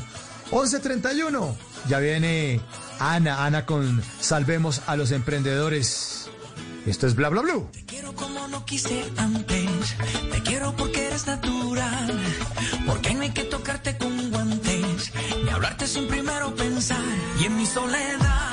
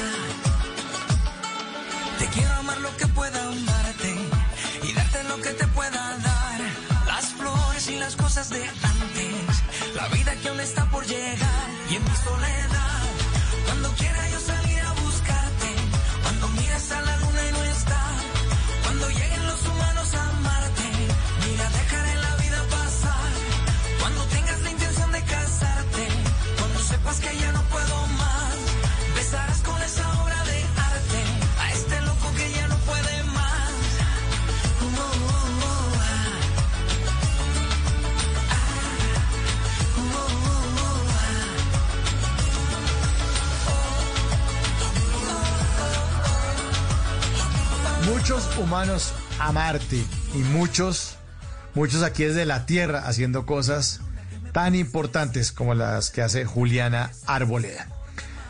Viene Ana Milena Gutiérrez de Noticias Caracol para salvar a nuestros emprendedores. ¿Qué iban nuestros, nuestros emprendedores? Y la mejor forma de apoyarlos es darles, darles, darles también cabida aquí en Bla Bla Blue. Adelante, Ana Milena.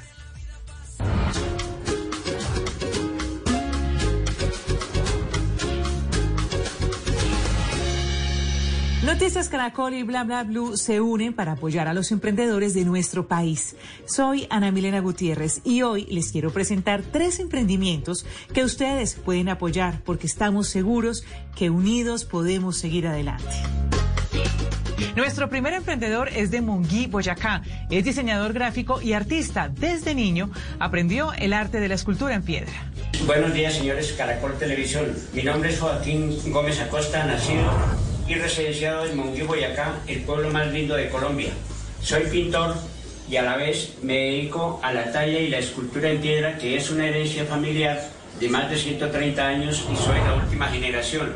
Monguí, por ser un pueblo turístico y patrimonio nacional, eh, me llevó a crear algunas artesanías la- las que me permiten generar algunos trabajos en épocas de temporadas. A ustedes quedo muy agradecidos por su interés y estoy a la orden para cuando me soliciten.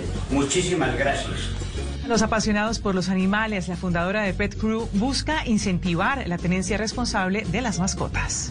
Hola, mi nombre es Daniela Mejía y soy la fundadora de Pet Crew.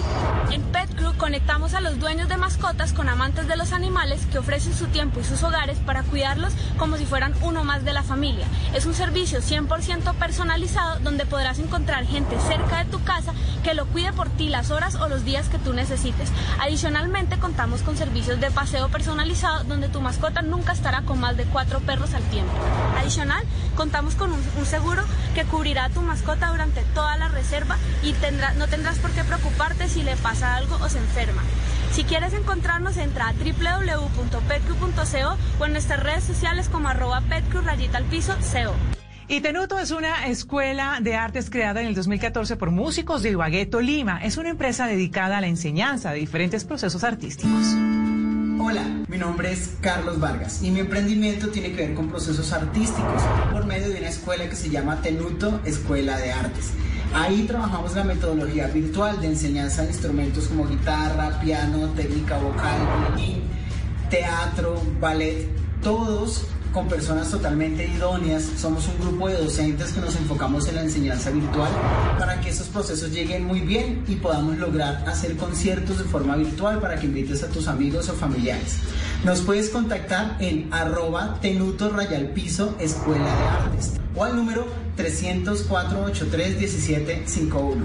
Nos vemos ahí. Chao. Recuerden que pueden enviar sus videos de 40 segundos máximo, grabados de manera horizontal, donde nos cuenten quiénes son, en qué consiste su emprendimiento y cómo pueden contactarlos. Ustedes no están solos. En Noticias Caracol y Bla Bla Blue los estamos apoyando. Bla Bla Blue. Conversaciones para gente despierta. I have a cage.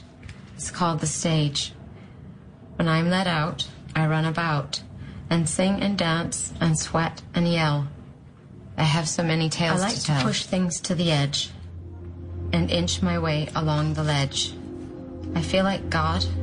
I feel like shit. The paradox and even split.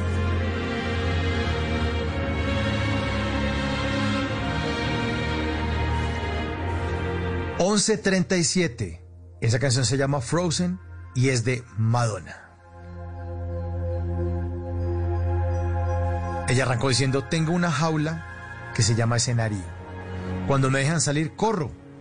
Y cantar, y bailar, y sudar, y gritar. Tengo tantas historias que contar. Me gusta llevar las cosas al límite y avanzo lentamente a lo largo de la cornisa. Me siento como Dios y me siento como una porquería. La paradoja, una división pareja. Es solo un trabajo, siempre digo. Debería estar agradecida todos los días. A veces pienso que simplemente no puedo hacerlo. Pero persisto y lo supero. Y me consuela cada noche, al menos mi jaula está llena de luz.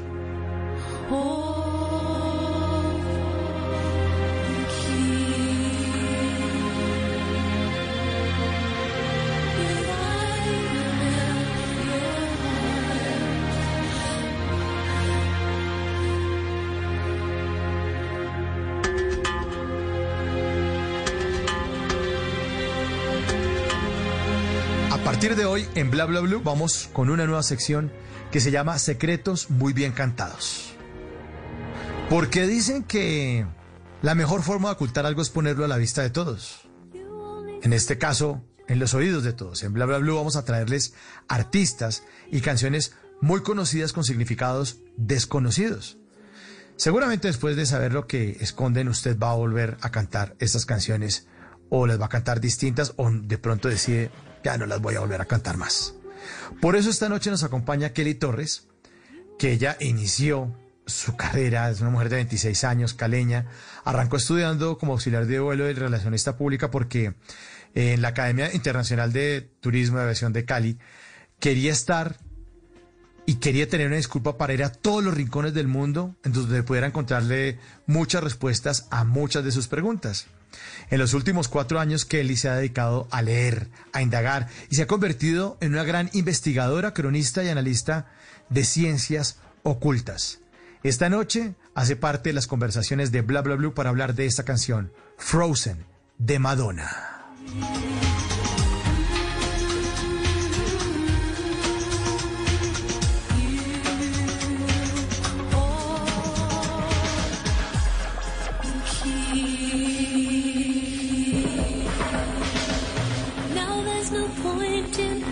Kelly, buenas noches y bienvenida a Bla Bla Blue. Buenas noches, Mauricio. Muchas gracias por tenerme acá en tu programa. ¿Cómo vamos allá en Cali? Bien, todo muy bien, cuidándonos en esta cuarentena y tomando las medidas preventivas. Bueno, Kelly Torres eh, en su cuenta de Twitter es arroba Kelly Towers.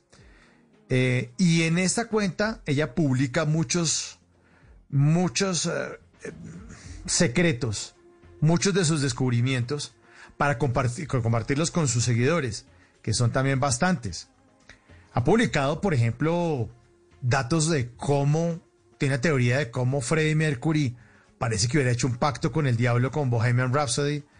También tiene publicadas historias que tienen que ver con canciones de Page Mode, eh, una canción que se llama Enjoy the Silence.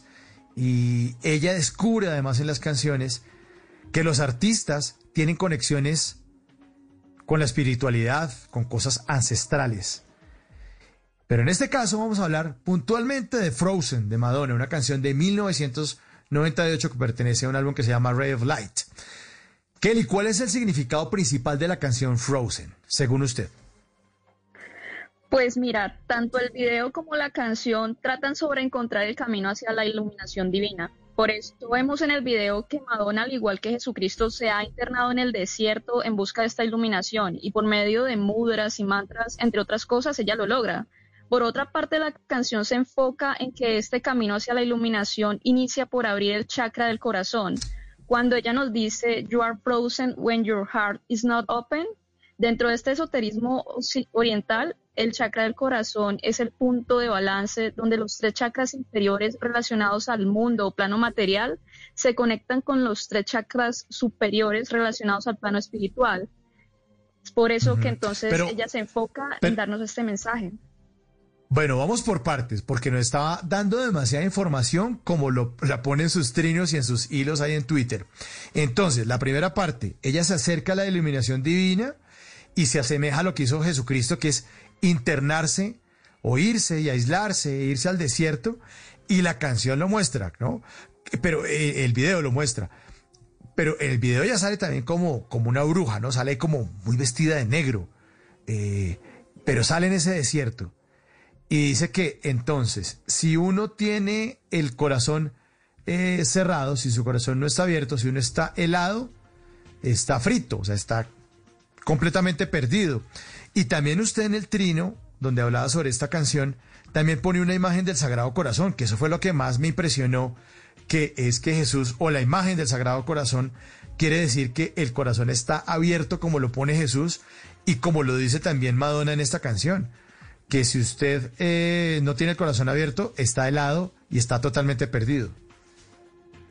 Claro, porque abrir el corazón es lo que nos puede conectar con, digamos, otros planos espirituales y ayudarnos al desarrollo en, en ese plano material y podernos guiar mejor. Bueno, ¿y, ¿y, qué quiere decir esto de los chakras para, para tratar de entenderlo esta noche? ¿Qué son los chakras? Los chakras dentro de la tradición oriental son los siete puntos donde se concentra la energía vital, conocida en algunas culturas como chi, ki o prana. Y como te decía al inicio, el corazón es el centro donde, donde esta energía encuentra su balance. No sé si has escuchado cuando alguien dice que sintió mariposas en el estómago o sintió un nudo en la garganta, pues ahí es el chakra del corazón actuando enviando esta energía a sus chakras más cercanos, que es el chakra del plexo solar ubicado detrás de la boca del estómago y el chakra de la garganta. Por eso, volviendo a Frozen, Madonna se enfoca tanto en este punto de balance que es el chakra del corazón. El chakra del corazón, de los siete chakras o siete puntos de energía. ¿Esto es filosofía de dónde? ¿De dónde vienen los chakras? Esto viene del hinduismo. En el ah, hinduismo, y parte del budismo se cree de hecho que cuando tú alcanzas la iluminación, alcanzas el chakra de la corona, se despierta como una flor de loto. Ok. Y, y, es, y estos puntos o estos chakras, eh, uno que hace como ser humano normal para tratar de, de sincronizarlos y tratar de equilibrarlos y que funcionen. ah, hay muchas técnicas, más que todo está la meditación, está el hecho de, digamos, dejar que esa energía se libere. Como te decía con la canción, un ejemplo es de no guardarte cosas porque eso puede dañar el curso o el flujo de esa energía. Entonces, a veces pueden haber enfermedades o, digamos, problemas de depresión, todo porque la energía no está fluyendo como debería. Ok, entonces también está siempre en manos de uno eh, hacer que la energía esté eh, en permanente movimiento y hacer que uno tenga esto eh, equilibrado. También usted afirma, que que el álbum se llama Red Light, que es como rayo de luz. ¿Eso qué significado tiene? El rayo de luz dentro de las ciencias ocultas hace referencia a Lucifer, porque se dice que cuando cayó la Tierra cayó como un rayo. Pero dentro de muchas escuelas del misterio no ven a Lucifer como el, ser malo, sino que lo ven como aquel que le dio el conocimiento a Adán y Eva o la iluminación. De hecho, algo que es como eh, gracioso notar es que cuando Madonna publicó este álbum en 1998, solo hacía dos años que se había unido a la Kabbalah o estudio de la Kabbalah. Ella se hizo practicante en 1996. Entonces, por ese entonces también se envolvió en el estudio del yoga y el hinduismo. Y esto es lo que hace que el álbum maneje este concepto de tradiciones y creencias orientales. De hecho, Frozen no es la única canción con este concepto del álbum. También tiene una llamada The Power of Goodbye que tiene un mensaje similar. Entonces, entonces ella lo que nos está contando es, es algo, algo importante acá, es como acercarse entonces a la luz.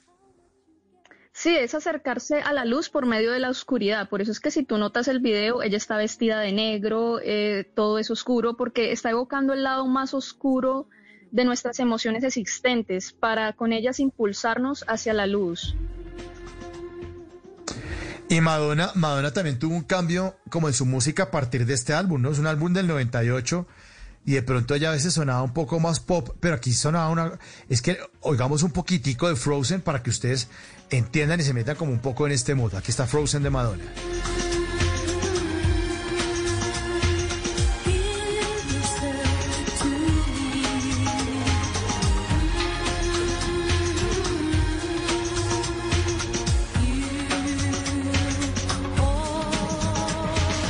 Está Kelly, entonces eh, Madonna está eh, planteando un tema como espiritualidad.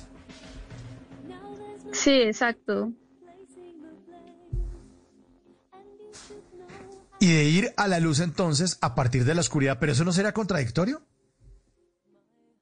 No, de hecho, en muchas escuelas de misterio y muchas logias, como quieras llamarle, siempre se apoyan en la, en la oscuridad para alcanzar la luz. Es, es como un proceso que debes de pasar para, para, no sé, hacerte como divino.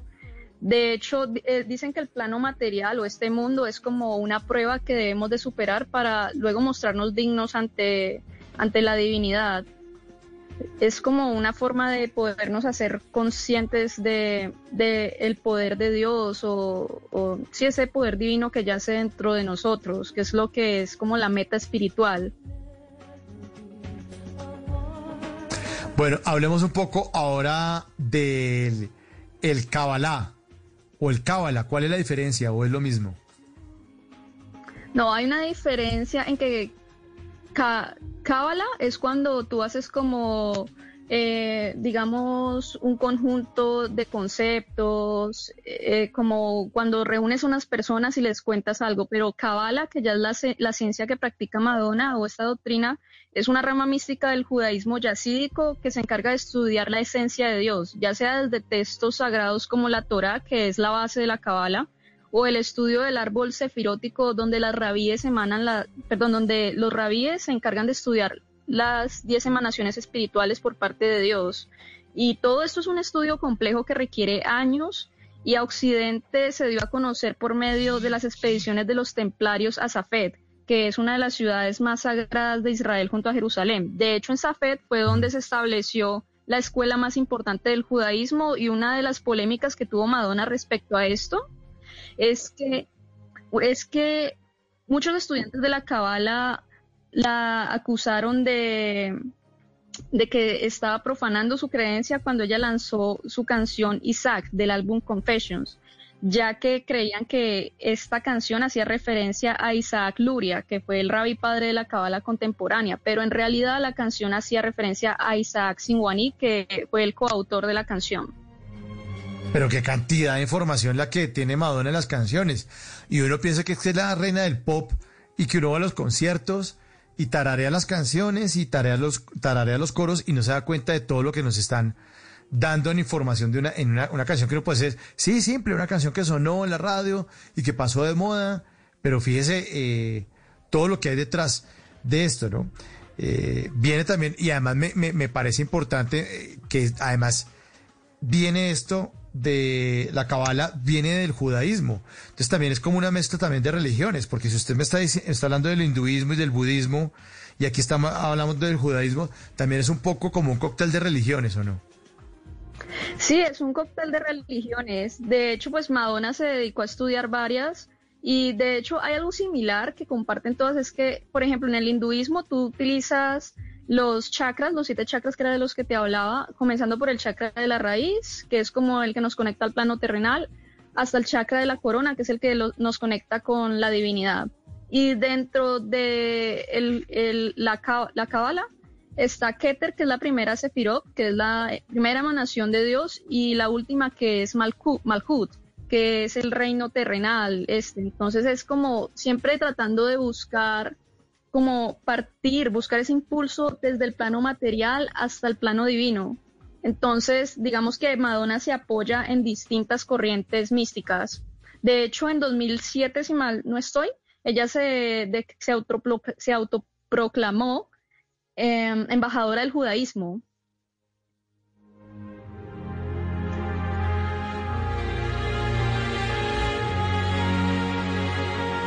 Embajadora del judaísmo. O sea, ¿quién lo creyera? O sea, hay canciones que, repito, uno sigue tarareando y resulta que tienen una cantidad de significados detrás. No, no es tan simple. Eh, en el arte, eh, de, sus videos, en la estética, en esa mujer que va al desierto en el video de Frozen, eh, que se convierte además en pájaros. Es que si, después de que usted puso esto en, en Twitter, yo me puse a analizar el video y una cantidad de cosas rarísimas, ¿no? Es como una bruja que también vuela, que se convierte en pájaros. Eh, vi otra versión también en concierto donde ella sale con unas alas gigantes negras y una cantidad de bailarines eh, alrededor que le quitan las alas. Eh, tiene el pelo negro partido por la mitad, los labios pintados de negro. O sea, es, es además es una puesta en escena teatral con una cantidad de elementos de semiótica que, no son tan fáciles de comprender. Sí, claro. Eh, en sí, la canción como el video y todas estas puestas en escena que ha hecho Madonna son unas auténticas obras de arte. De hecho, en, ese video que me estabas contando, que es del Drown World Tour del 2001, eh, esa danza que hacen los bailarines es el Buto, que es la danza de la oscuridad dentro de Japón o la tradición japonesa.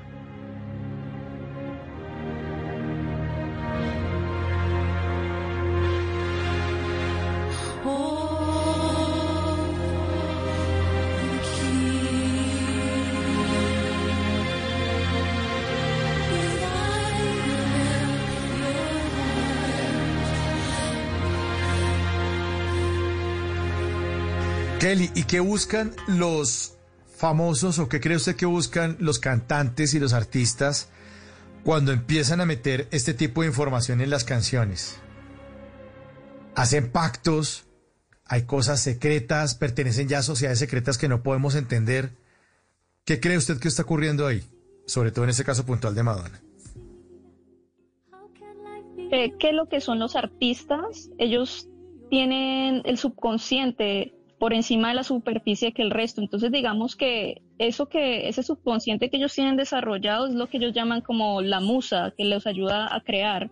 Y lo que la mayoría de ellos busca es que por medio de aquellas cosas que muy pocas personas comprenden, tengan como algo que resuene en el subconsciente de, de, aquellos que los escuchan también o aquellos que pueden ver sus obras de arte, porque también hay artistas, pintores que también usaban estos métodos. Entonces, cuando algo resuena en tu subconsciente, así tú lo quieras o no, eso te va a quedar allí y no se te va a olvidar. Una vez que lo escuches, siempre va a decir, vas a decir, hoy, ay, esa canción la escuché hace tal tiempo, esa canción me recuerda tal cosa. Es lo que hace que algo se vuelva como inolvidable. Es cuando, sí, tú no puedes olvidar algo porque de alguna manera se ha quedado penetrado en tu subconsciente y ya de ahí no puedes salir. Pero entonces sería, si, si, lo vemos desde ese punto que usted nos plantea, Kelly, eh, sería una visión 100% comercial, ¿no? La gente no se olvida de la canción, la repite, no se olvidan del video y yo sigo facturando. ¿O será que nos quieren dar un mensaje que, que de pronto puede ir un poquitico más allá de, de su valor comercial? No, obviamente también puede ir más allá del valor comercial. Por ejemplo, Madonna en este caso, ella con la cábala, con el yoga y el, hinduismo también nos quiere dar ese, ese mensaje de, de como esto que ella está descubriendo, que debemos de liberarnos de ciertas cosas que nos atan al sufrimiento. Debemos de dejar que esa energía del corazón fluya y así poder estar en paz con nosotros mismos. Estás helado cuando tu corazón no está abierto, dice Madonna en Frozen.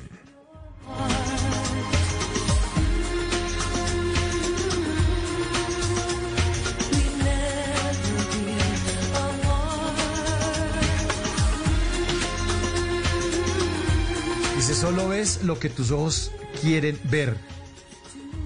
Es, es bien importante eso, ¿no? Es como ver un poquitico más allá, también dice eso en esta canción Madonna, Kelly.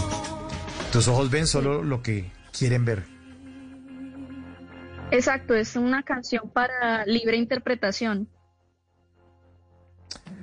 Bueno, ahí estamos interpretando. Esta noche, en esta nueva eh, sección de Bla Bla Blue, secretos muy bien cantados.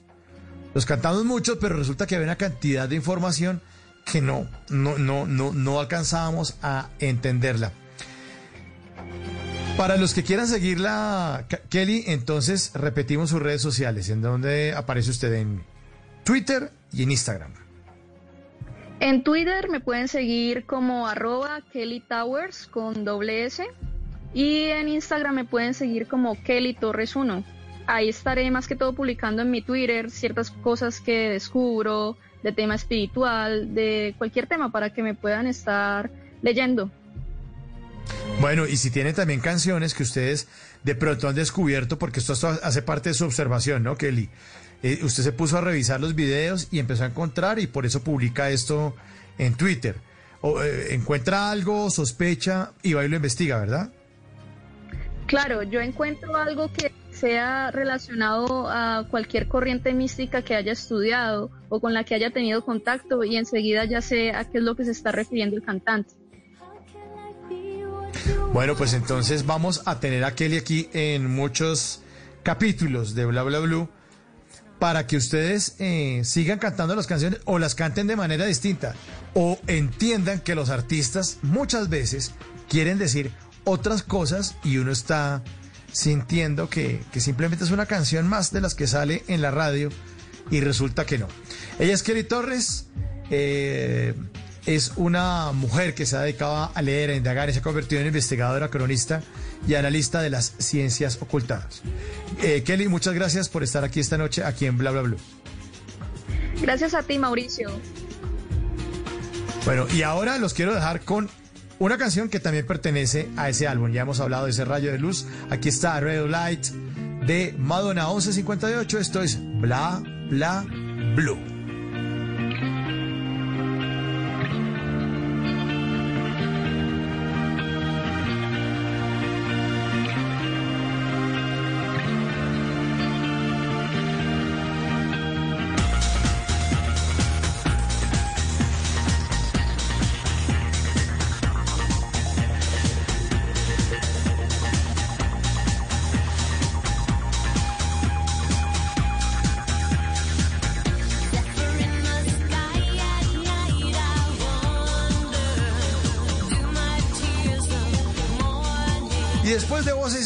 Vienen ustedes con, con, con sus ideas, sus llamadas, sus inquietudes, con lo que quieran hablar, con lo que quieran hablar en bla bla bla, porque aquí hablamos todos y hablamos de todo. Después de voces y sonidos, Los esperamos en el 316-692-2274, la línea de Bla Bla Blue. Ya regresamos.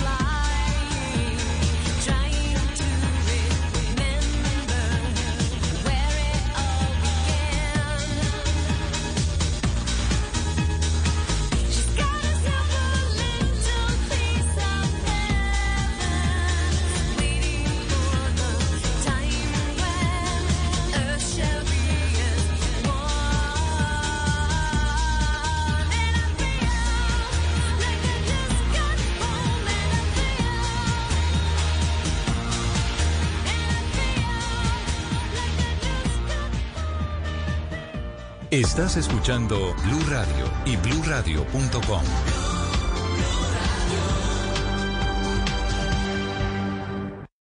Eres un romántico empedernido. Sabes que por amor haces lo que sea. Incluso cocinar las más ricas pastas. Y traer a tu casa una de las ciudades más románticas del mundo. Donde Romeo y Julieta se amaron por siempre. Sin duda, eres un campeón. Una de las capitales mundiales de la ópera. Para ti, nada es imposible. Apuesto a que eso no se lo esperaba. Pastas Verona. Si sabes de amor, sabes de pasta. Trabajamos pensando en usted. Estás escuchando Blue Radio. Es momento de ver las estrellas o leer las páginas de un buen libro. Es tiempo de cuidarnos y querernos. Banco Popular. Siempre se puede.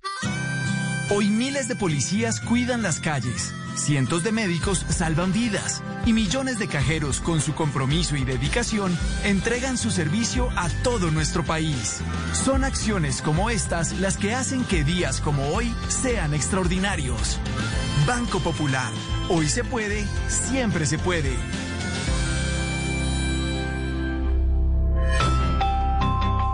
Somos Grupo Aval, vigilado Superintendencia Financiera de Colombia.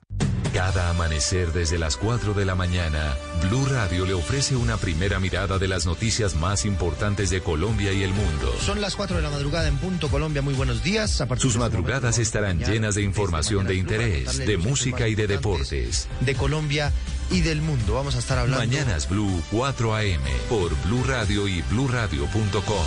La nueva alternativa. Los gavilanes quieren vengar la muerte de su hermana. Y deberán resistirse a la belleza de sus enemigas. ¿Qué tal si las enamoramos y las hundimos igual que lo hizo ese desgraciado con nuestra hermana? Pasión de gavilanes. El duelo entre el amor y el honor. Lunes a viernes después de noticias de las 7 de la noche. Tú nos ves. Caracol TV. Voces y sonidos de Colombia y el mundo en Blue Radio y bluradio.com, porque la verdad es de todos. Ya son las 12 de la noche y tres minutos de este martes 28 de julio del 2020. Soy Javier Segura y esta es una actualización de las noticias más importantes de Colombia y el mundo en Blue Radio. Según el último boletín del Instituto Nacional de Salud, son 4.116 el eh, personal médico contagiado con COVID-19. ¿En qué áreas de la salud y departamentos hay mayor número de contagios, eh, María Camila Castro? La mayoría son auxiliares de enfermería, donde son 1.398 casos. Le siguen los médicos con 685 y los enfermeros con 566 casos de COVID-19. Bogotá es la ciudad donde hay mayor número de casos COVID en el país, 1.316 casos y le sigue el Valle del Cauca con 507 casos confirmados. De otro lado, son 3.443 los recuperados en el personal de salud. Respecto a los casos de COVID-19 en extranjeros en el país, son 3.005, 55 han fallecido y 1.420 se han recuperado.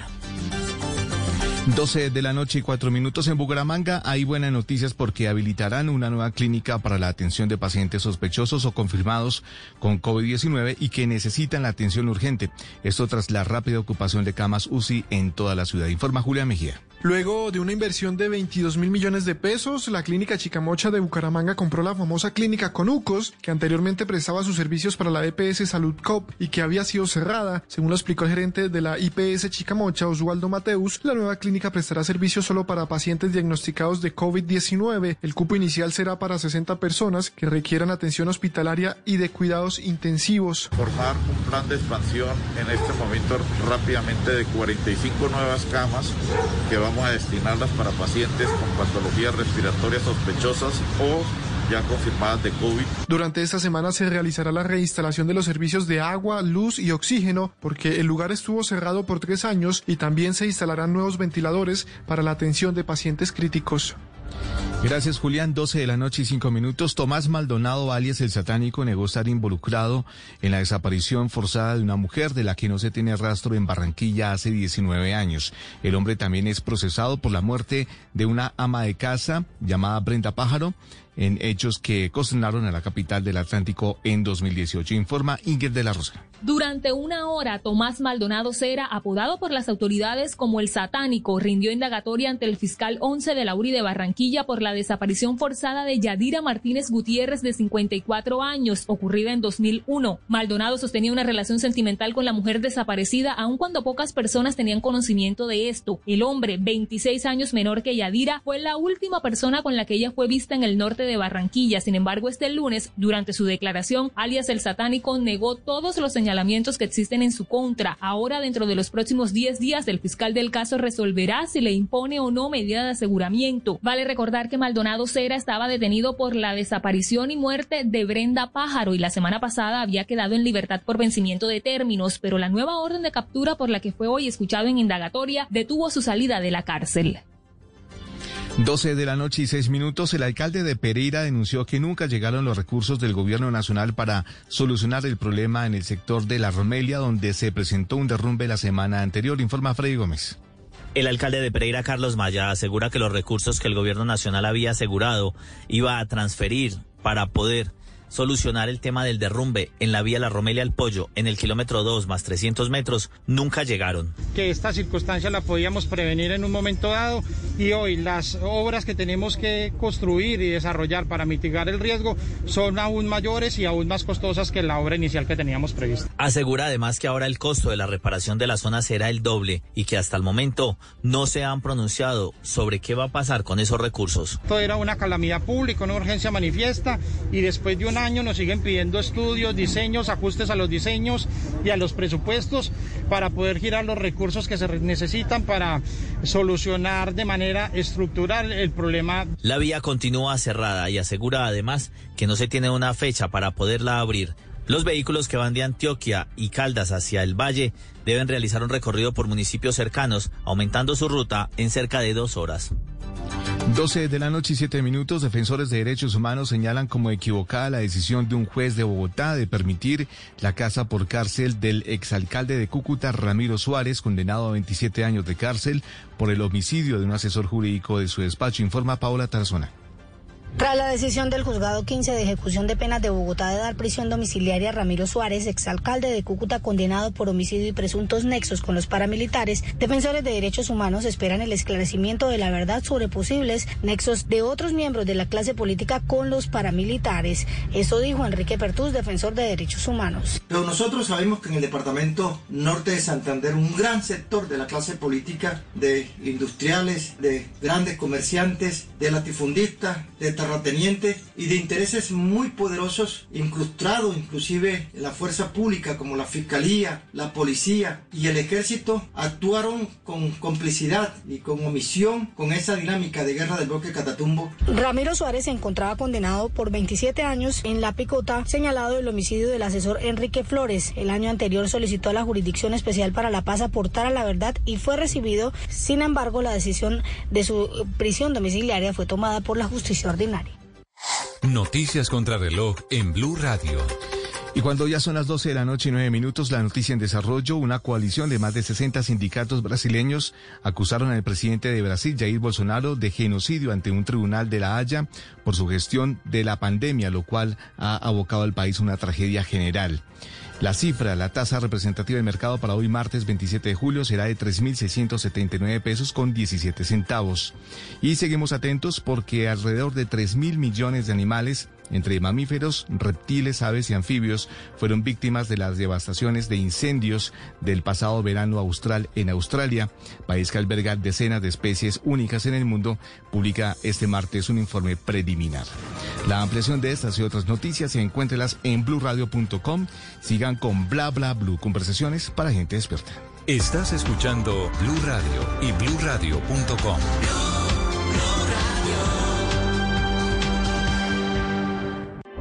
Mucha atención, ya está en Venezuela. En Blue Radio y bluradio.com siempre están las noticias. Presidente interino Juan Guaidó. Santiago Martínez, usted está en Maquetía. En tiempo real. ¿Qué es lo último? Es una situación bastante complicada. Ya él está fuera del aeropuerto, rodeado de decenas de periodistas. En detalle. Está dando golpes, tiene la camisa rota, está totalmente agredido Juan Guaidó. Y de manera precisa. Le gritan asesinos, bastante violenta. Blue Radio. La nueva alternativa. Háblenos de usted. Llámenos al 316-692-5274 y cuéntenos su historia. You know that sometimes I think about us now and then, but I never wanna fall again. Ah. Yo no te quisiera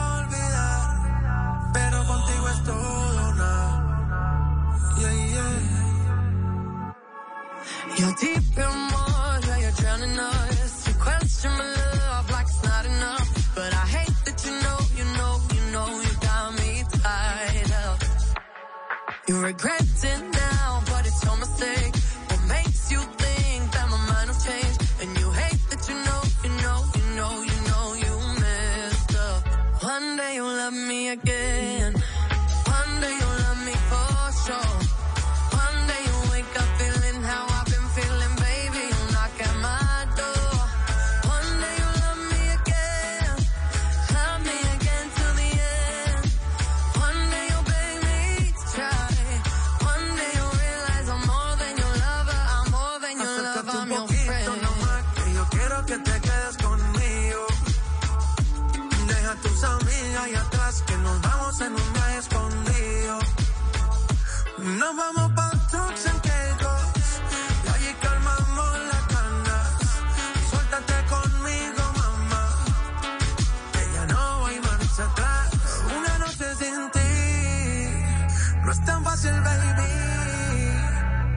Soy pa' ti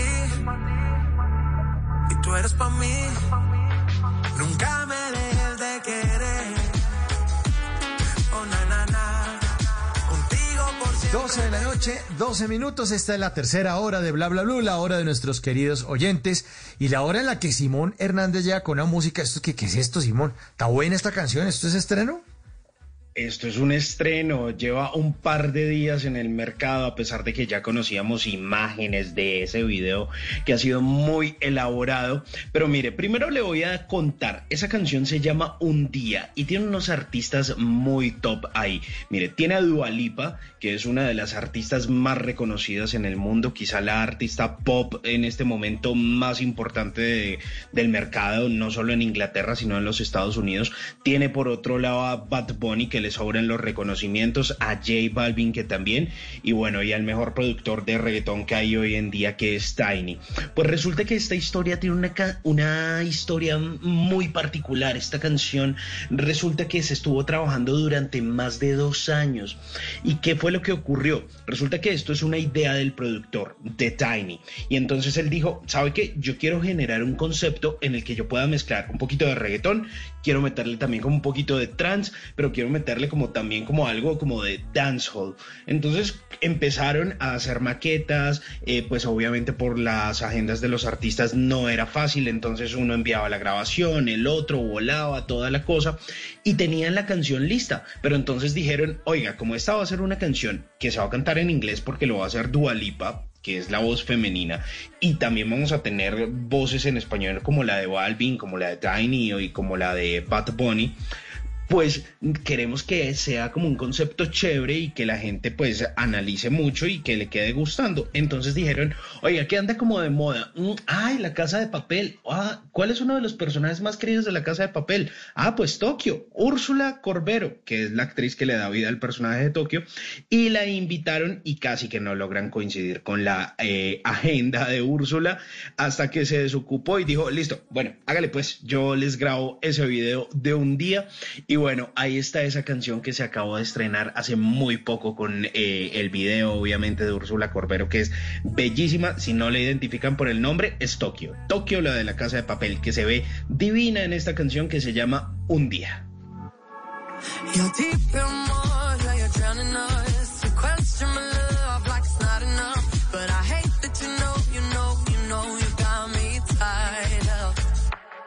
You're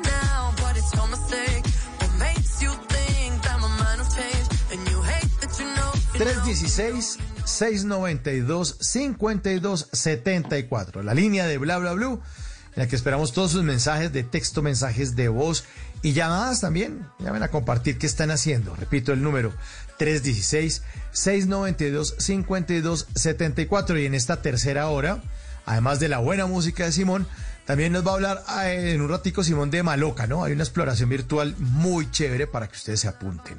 Más tardecito nos estará contando de qué se trata. Eso, eso está muy chévere porque de pronto algunos, algunos han visto la serranía del Chiviriquete. Se hizo muy famosa con todo este tema del abrazo de la serpiente y bueno, Ah, claro, es la se que han sabía ahí. hecho sí, por sí. ahí. Exacto. Y también le tengo algo que tiene que ver con tecnología y descubrimientos bien interesantes. Eso a lo largo de esta hora. Bueno, me parece muy bien, don Simón. Muchas gracias. 316-692-5274. La línea de bla, bla, blue para que ustedes llamen. Hay mensajitos de texto. Dice, hola, buenas noches. Saludos desde Guayabetal, Cundinamarca. José Mora, excelente programa. Un abrazo, un abrazo, José, un abrazo. Gracias por hacer parte de estas conversaciones para gente despierta. Gracias por estar muy, muy despierto. Buenas noches, muchachos. Dios los bendiga a todos, igualmente a sus seres queridos. Qué chévere escucharlos de nuevo en Bla Bla Blue. Pues aquí estamos, señor. Siempre estamos de lunes a jueves de 10 de la noche a 1 de la mañana acompañándolos en estas conversaciones para gente despierta. Y como ahora te escuchamos en la radio, pues abrimos nuestra línea telefónica en esta tercera hora. 316 692 5274. La línea de Bla Bla Blue para que hagan parte ustedes de este programa. Eh, ya la radio esa antigua de que los tipos hablan y carre... No, no, no, ya la hacemos entre todos. Por eso ustedes hacen parte de Bla Bla Blue. Ahí está una llamada, Simón. Sí, A ver, vamos, vamos a ver quién es. 316-692-5274. Ustedes son los protagonistas de esta última hora de Bla Bla Blue. Y vamos a ver quién anda por ahí, aló. Muy bueno, Simón. ¿Qué más, hombre? ¿Cómo va todo? ¿Con quién hablamos? Y Mauricio hablan con Franklin. Franklin. Ay, ¿qué más? ¿Qué más, hermano? ¿Qué ha habido? Me hace falta María, hermano. Sí, está, está descansando. Está juiciosa, está juiciosa. Y está juiciosa, pero yo creo que ya mañana la tenemos, ¿no? Sí, mañana ya está aquí María. Sí, señor. Oiga, Franklin, ¿qué más? ¿Qué ha habido? ¿A qué se dedica? Cuente. Hermano, trasnochando con ustedes. Eso está muy bien, que, que lo hagamos trasnochar. ¿Y cómo estuvo el No, fin no. de semana? ¿A qué se dedicó Franklin? No, no, no, no, pues, ¿a qué se puede dedicar a uno? Uno- Usted sabe que con esta pandemia tiene uno que, eso duerme uno muy poco. Y ustedes son nuestra compañía, hermano. Yo le agradezco mucho por esta compañía. Sí, pues hacemos todo lo posible por estar ahí pendientes, no solo acompañándolo a usted, sino a todos los oyentes que tenemos en Bla Bla Blue, en Blue Radio y que se conectan en Colombia y en el mundo. Oiga, pero sí debe haber algo nuevo para contar, Franklin, y es, recuérdenos desde dónde nos está llamando usted. Hermano, yo soy oyente fiel de usted, de, de Blue Radio. Soy oyente fiel. Yo lo escucho de usted cuando Mauricio habla en la tarde ahí en... Ahí con Jorge y toda esa callada. En fin. Ah, en Voz. Populi. Sí, sí, en estos días estoy llamando cuando subieron los ejercicios ahí y no me... No, no me entró Ah, la sí. llamada en un momento. Sí.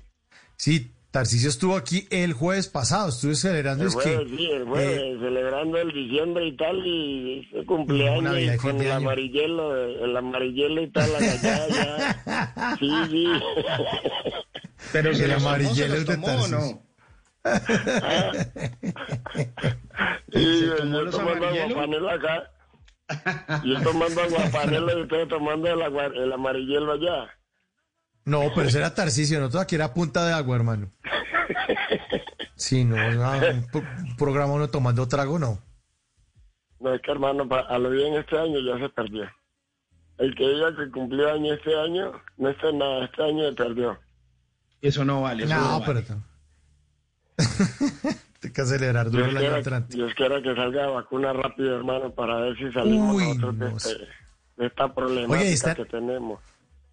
Franklin, está, está avanzando el tema de las vacunas. Es que hay como 100 vacunas preparándose, pero como que las que van punteando son como tres nomás. Ay, pero eso va a estar enredado, porque como que le van a dar la las vacunas a los países más desarrollados, a los del billete. Claro, a los del Y billete. no van a hacer- Estados Unidos. Claro. Claro, Estados Unidos y en Europa y, a- y Alemania y toda esa vaina, Inglaterra. Esos son los primeros que van a vacunar. A nosotros aquí nos van a mandar quién sabe qué. Yo me imagino que en San Andresito van a empezar a vender vacunas chiviadas. Usted se no, imagina. no, no me preocupe que eso ya hace rato lo- los mejores para, para no, somos los no, colombianos. Y los colombianos somos los mejores, papá. ¿Me entiendes? Para eso. Sí. Pero la vacuna, vacuna, vacuna. COVID vacuna. COVID vacuna, COVID, esos tipos en la calle parados con un- una valletilla roja en el piso. La vacuna, la vacuna, la vacuna, la vacuna, la vacuna. La vacuna, la vacuna. La vacuna, la vacuna. La vacuna, la vacuna, la vacuna. Se le tienen con el agua de panela, con jengibre y con limón. Oh, mazamorra, mazamorra con vacuna. Mazamorra. Van a empezar a vender por las calles. El jugo de con vacuna. Uy, El claro. Sí, el jugo de. El chontaduro El con vacuna. Ese protege, ese protege. Ese protege. No, no van a hacer el feo. No, y yo, yo tomo eso todos los días. Claro, todos los sí, días. Aquí, bro. ahí- aquí en San Andresito, aquí en Pereira, en San Andresito, en la 30 cuando estaba, hay un señor ahí que vende esa vaina y todos los días me zampa un vaso. Sí. ¿Y a cómo, y a cómo está el vasito? Pues si lo ¿Cuánto busca cuesta? con... Hay vasos de 2.000, de 3.000 y 2.500. Pero hay otros que tienen una copita, eso como que le dicen. Mero macho. De... Ok. Le mero macho con la granulada y toda esa vaina. Vale como 6.000 pesos. Queda uno listo con esa vaina, ¿no? Sí. Pero, ¿dónde, dónde le da poder? ¿Dónde le da poder el jugo ese de borojó, el de 6000? ¿En qué parte del cuerpo le da poder? Hermano, eso va en la, en la mente de uno mismo. La gente dice que eso es afrodisíaco. Mire que el borojó es ácido. Es la fruta que yo creo que dura más. Usted esa fruta que le sale como una lana verde arriba y es la fruta que más dura. Ella es café, ¿me entiende?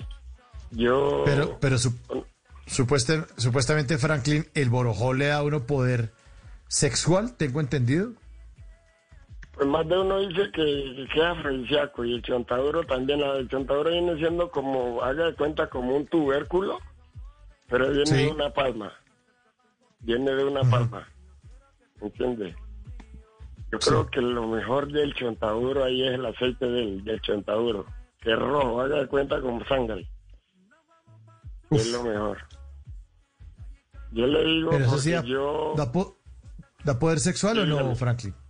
Da, ¿Da- da poder sexual? ¿Poder sexual o Claro, no? claro. Eh, pues yo creo que el aceite sí. El aceite sí digo que con jugo y toda esa vaina o, o tomarlo con un sancocho de pescado Sabes que el pescado en la cabeza tiene mucho fósforo y toda esa vaina, ¿me entiendes? Pero, pero eso está científicamente comprobado por usted, Franklin.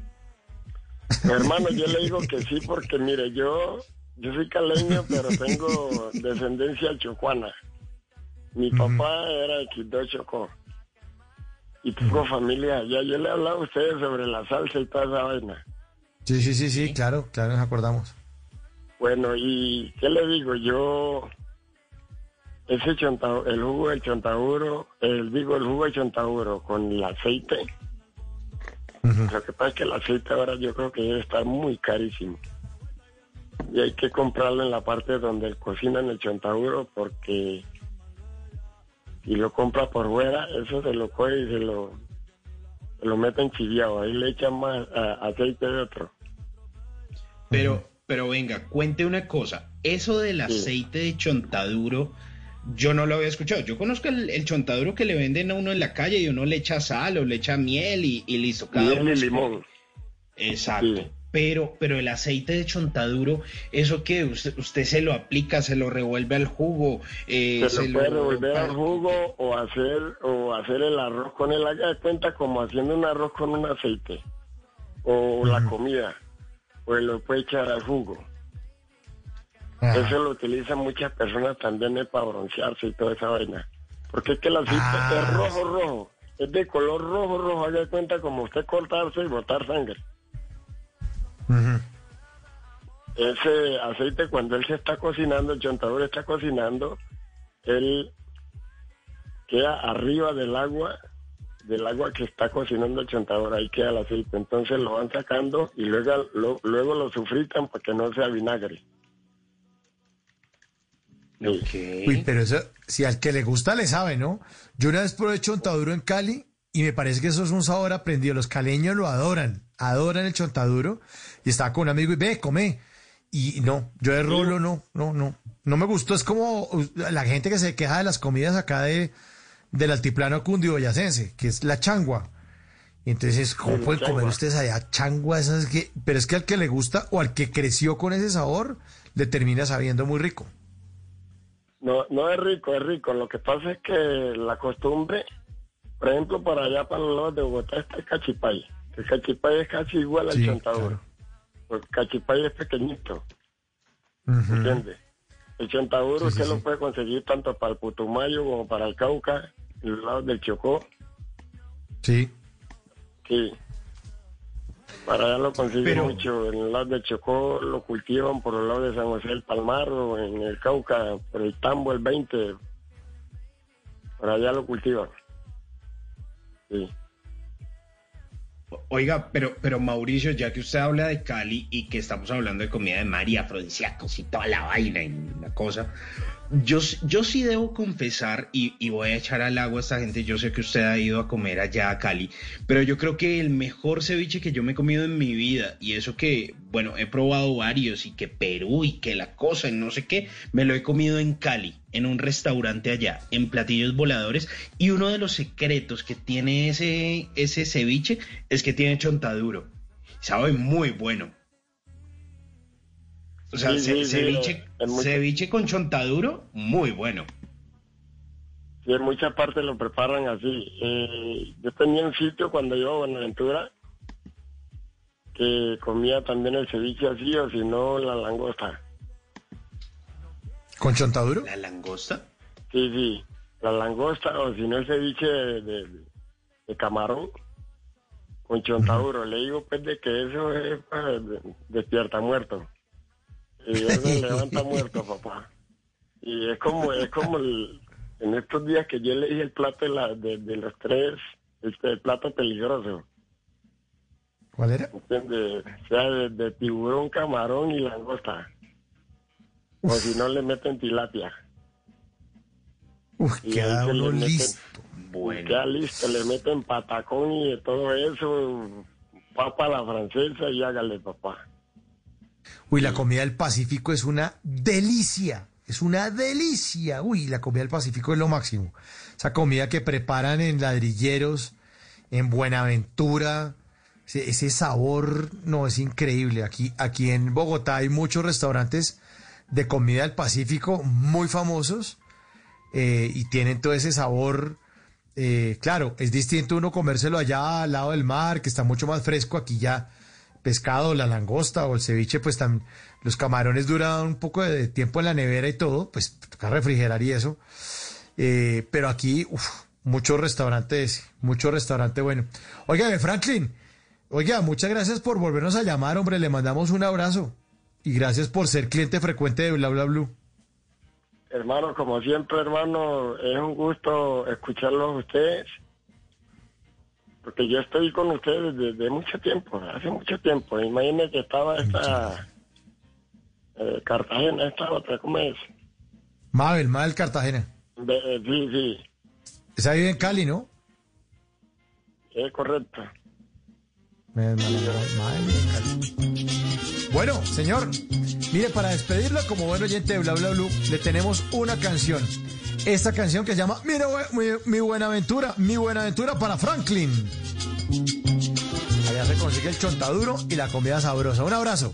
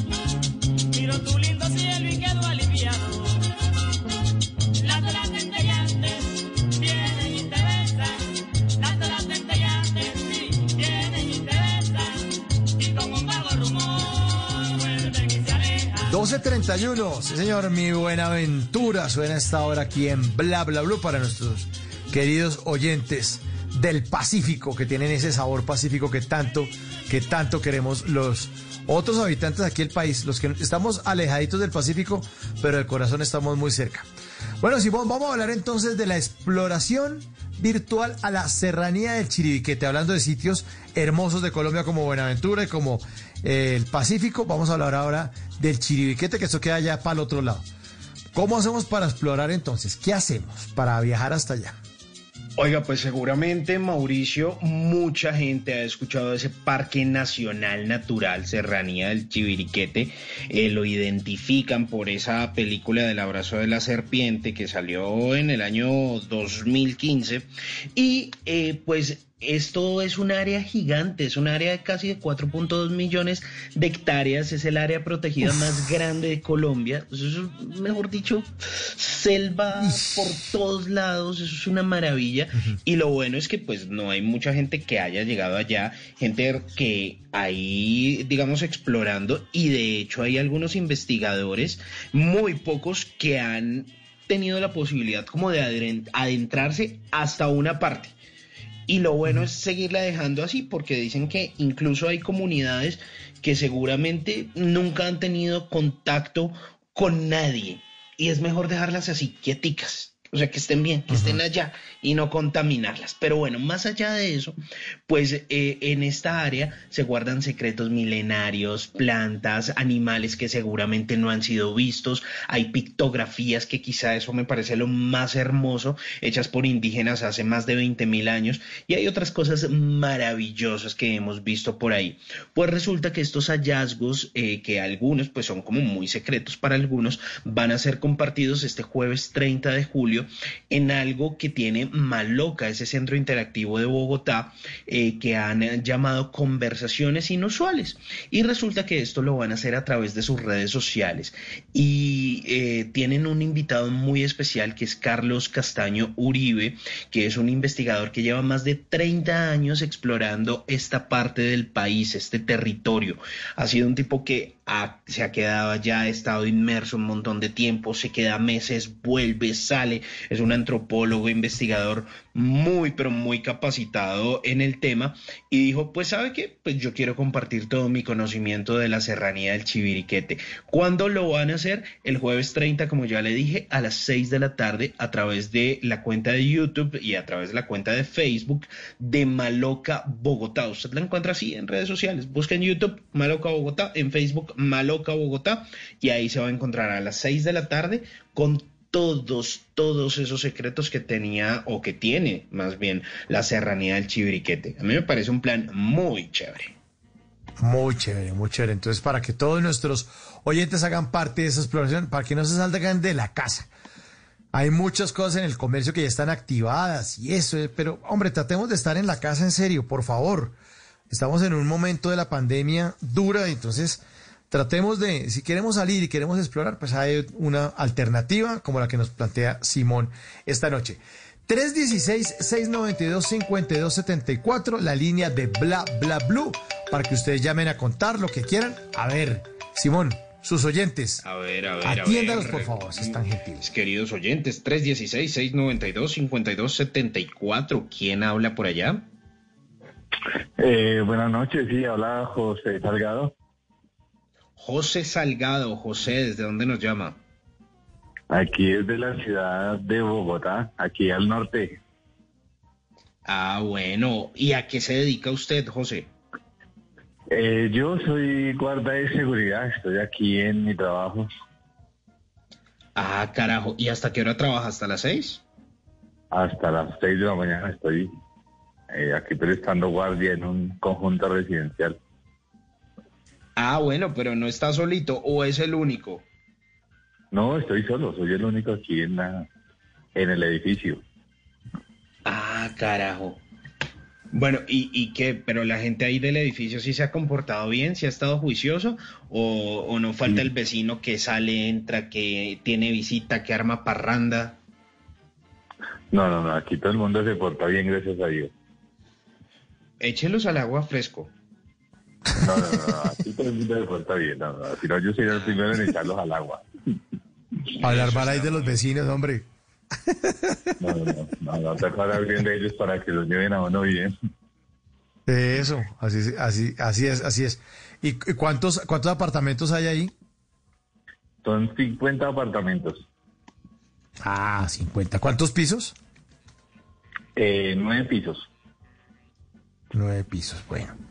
Y entonces usted está ahí solo, de una, seis a seis, y a las seis llega su otro compañero y lo reemplaza.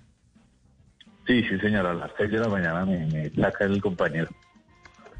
Oiga, y en el edificio que, en el que usted está, José, eh, ¿pueden entrar los domiciliarios hasta los apartamentos a entregar o hacen que los, los residentes bajen? No, los domiciliarios dejan el domicilio en el elevador y lo envían hacia el piso y las personas mm, reciben el domicilio en el piso. Ay, qué chévere. Sí, o sea, para evitar el, el contacto físico, la- o sea, uno anuncia a la persona, la persona ingresa, eh, deja el domicilio en el elevador y lo envía y arriba lo recibe. Y sí, ¿qué, ¿qué tal eso vaya para el noveno piso y yo sin querer soy del séptimo y para ello, uy, y esta pizza no me lo esperaba? Muestre a ver, no, no. ¿cómo es que es? No, no, no, todo tiene cámaras y uno está pendiente de que los envíos de todo domicilio lleguen. Y todos ya saben. Yo, Simón. entonces, pues, Ah, si usted Simón, es un que- usted sabe que no es para usted, pues lo deja pasar.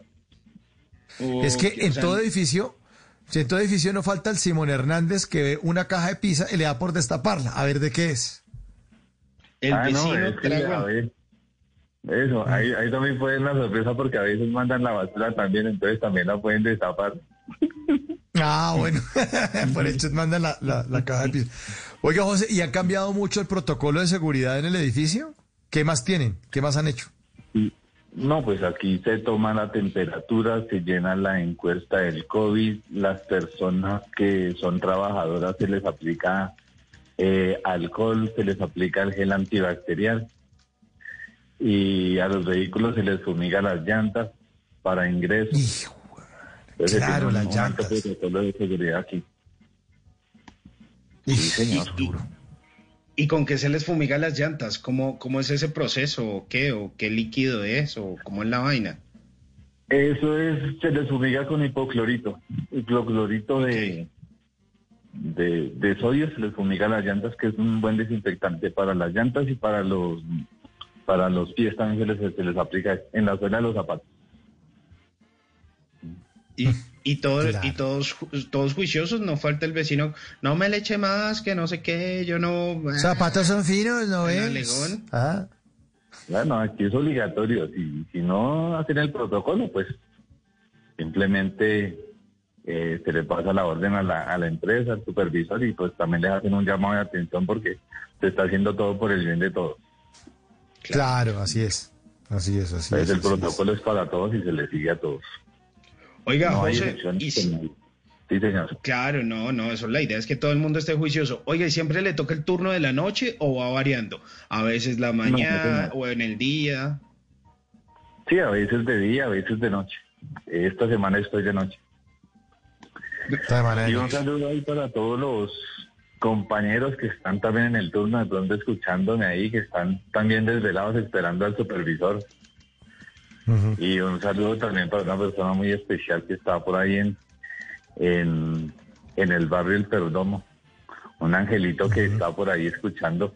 Estábamos aplicacionando y quiero decirle pues que bienvenida a mi vida, que se le recuerda con cariño y que después de casi 13 años se nos va a dar la oportunidad de estar otra vez los dos. Entonces, que bienvenida a mi vida.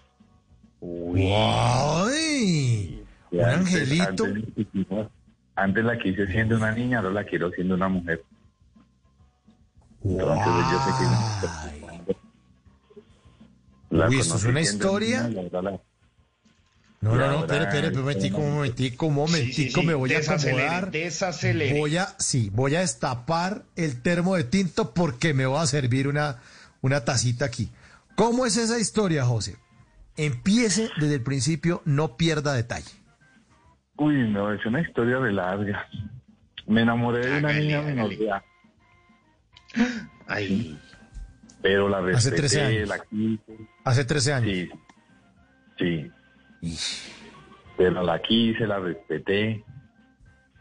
Eh, bueno, terminamos. Bueno, me fui porque pues no tuve la suficiente paciencia para esperarla que, que, que- que fuera mayor de edad. Ujú. Entonces terminé con ella por miedos, por, por, por muchas, o sea, por la diferencia de edad y por decidí dejarla. Sí, dejarla que consiguiera otra Claro, persona. claro. Claro, hizo bien, Entonces, hizo bien, eso- señor, hizo bien. Lo felicito porque hizo bien. Uno no puede meterse Sí, con los ya- menores de edad, para nada, para nada. No, no, no.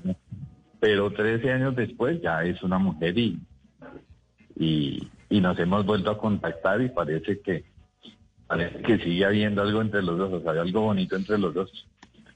Claro, pues pero- pero venga. adultas, entonces ya se puede... Pero, pero este angelito, espere, eh, José, ¿este angelito acaba de cumplir 18 o ya los cumplió hace un tiempo? No, no, no. Para No, hace 13 hacer años. cuentas.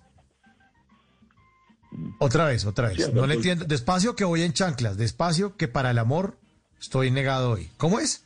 Hace 13 años. Sí.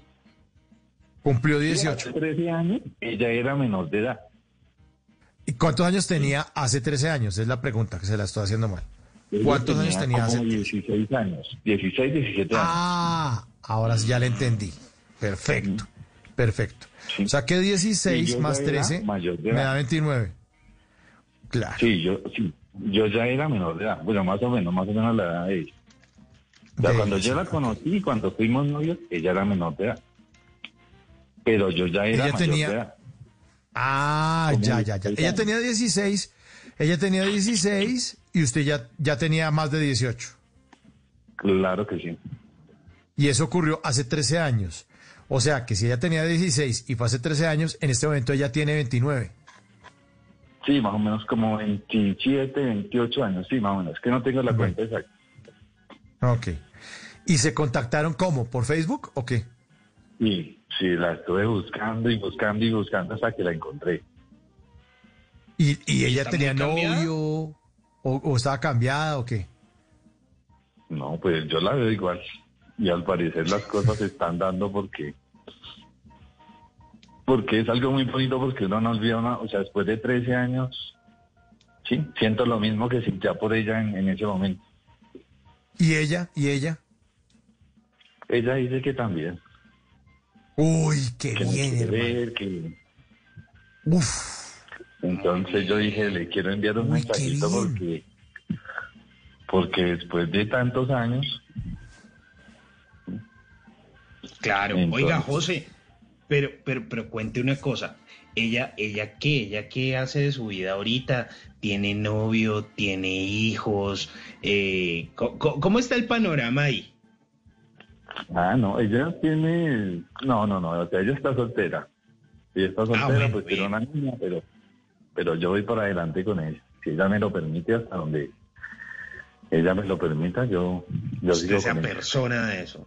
Bien. ¿Y la niña cuántos años tiene, José? Creo que siete años. Ah, listo. Eso, eso, uno, uno, la gente viene con todo. Cuando uno quiere y cuando uno ama, viene con todo. Con los gustos, con la historia familiar, con todo. Y cuando uno ama, es incondicional. Después de 13 años, esto le cuento que está en serio. Sí, sí, sí, sí, sí. Entonces, yo, así que estábamos hablando, entonces yo le dije, le voy a enviar un mensajito para que vea, para darle como la bienvenida otra vez a, a mi vida y, y, pues, y espero que nos vaya bien y, pues quiero que esté bien, quiero que estemos bien y, y si ella siente lo mismo que yo siento, pues es algo muy bonito. No, qué maravilla, qué maravilla, qué maravilla estar sintiendo esas mariposas en el estómago. Y además porque cuando uno está como otra vez sintonizándose con alguien, o por primera vez, o tratando de retomar, uno siente una emoción y uno chatea y uno habla y, y se va a trabajar todo feliz y, y aprovecha cualquier minuto que pueda dedicársele, ¿no? Es- es- está muy bien. ¿Y en temas de COVID sí. qué? ¿Distan- ¿Distancia o qué, José? ¿Cómo van a hacer o cómo están haciendo? Eh, no, pues, eh, no, la cuarentena aquí ya se acabó, yo estoy en el sector de Chapinero. Sí. No, pues aquí ¿Y ya la ella? cuarentena se acabó. Y ella en el perdomo, ¿pero Ella. se han visto o cómo es la vuelta? ¿Qué ha pasado? No, no nos hemos visto. No nos hemos visto. ¿Y le da nervios? ¿Le dan muchos nervios? Sí, claro. Claro que sí, pues.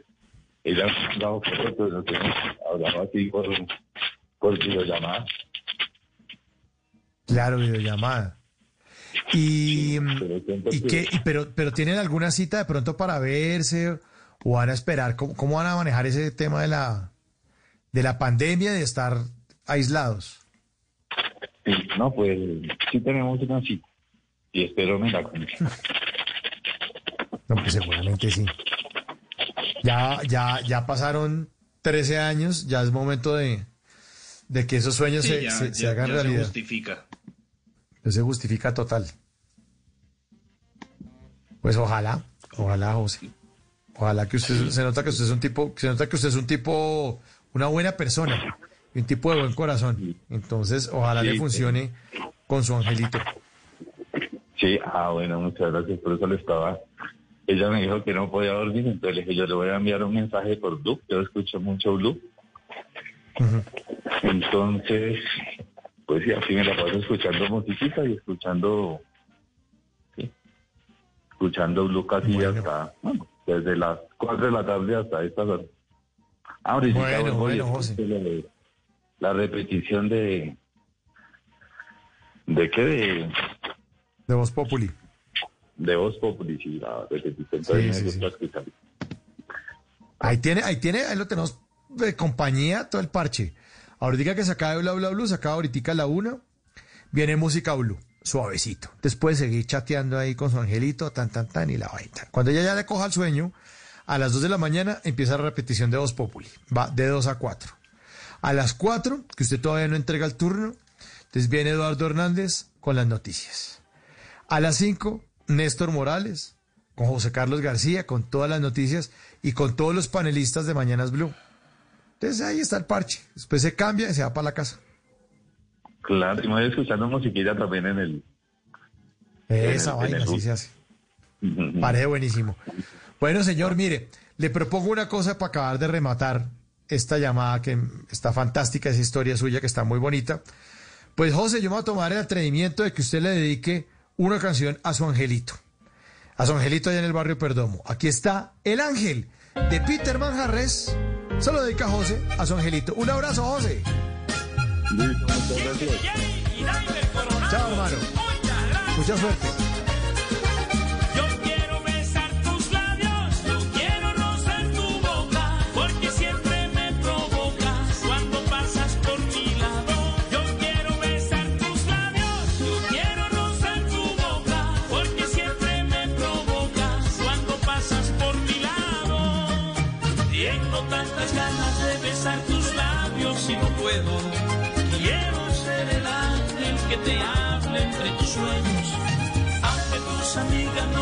No te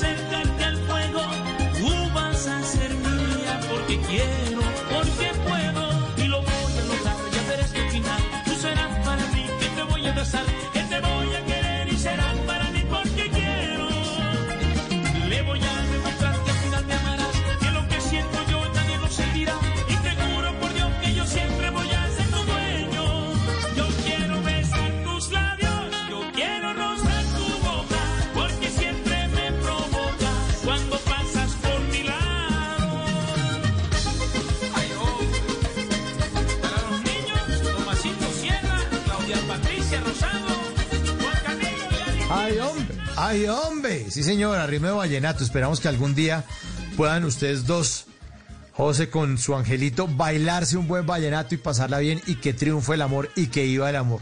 Qué bueno, qué bueno, qué bueno, qué bueno tener qué estos de oyentes aquí en Bla Bla. De eso se trata, sí, señor. Pero también se trata de que Simón Hernández les traiga información a los que no están tan enamorados como José y, y les va a hablar acerca de un proyecto que se llama el Desafío Steam. ¿De qué se trata, Simon? Oiga, pues están muy de moda esas convocatorias o esos desafíos STEAM que traducido al español es como ciencia, tecnología, ingeniería, artes y matemáticas. Y lo que están haciendo con esto, Mauricio, es ayudar a combatir, eh, pues, no sé, distintas problemáticas que hay en el mundo. Pero puntualmente este del que les voy a hablar eh, son una serie de proyectos que están enfocados, eh, digamos, a mitigar o a combatir el COVID-19. Entonces, están buscando proyectos de jóvenes que quieran, no sé, meterse en el tema de la robótica, las ciencias, la arte, tecnología, y que de una forma divertida, pues puedan darle vuelta a toda esta situación a, a- tener como una cara como un poquito más amable de esta pandemia.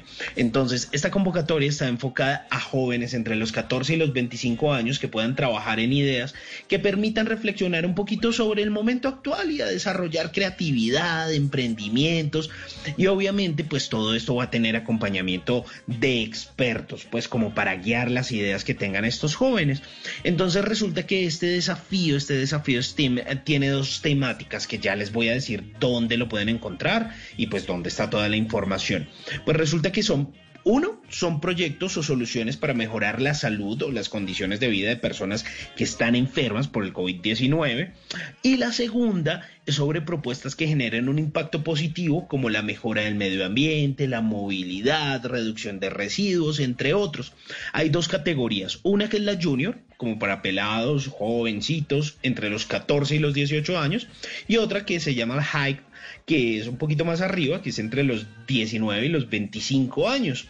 Pues resulta que la participación de este desafío está habilitada hasta el próximo 30 de agosto. Si usted de pronto tiene una idea por ahí con unos amigos que usted dice, oiga, esto yo creo que puede funcionar. De pronto en su colegio como que han pensado en un proyecto que puede llegar a ser ganador y quieren buscar patrocinio o gente que los pueda guiar porque creen que esa idea puede cambiar el mundo, mejorar la situación de vida de algunas personas o, un cambio en la sociedad, pues puede inscribirla en la página web de la Fundación Telefónica Movistar. Ahí va a muy chévere. Van a estar aceptando todos los proyectos de jóvenes que tienen que estar estudiando. Eso es, digamos, como el único requisito. Y listo, fácil, gratis, toda la cosa. Y si su proyecto es campeón, si su idea es ganadora, se la van a estar acompañando y se la van a patrocinar y se la van a guiar. Entonces está muy chévere.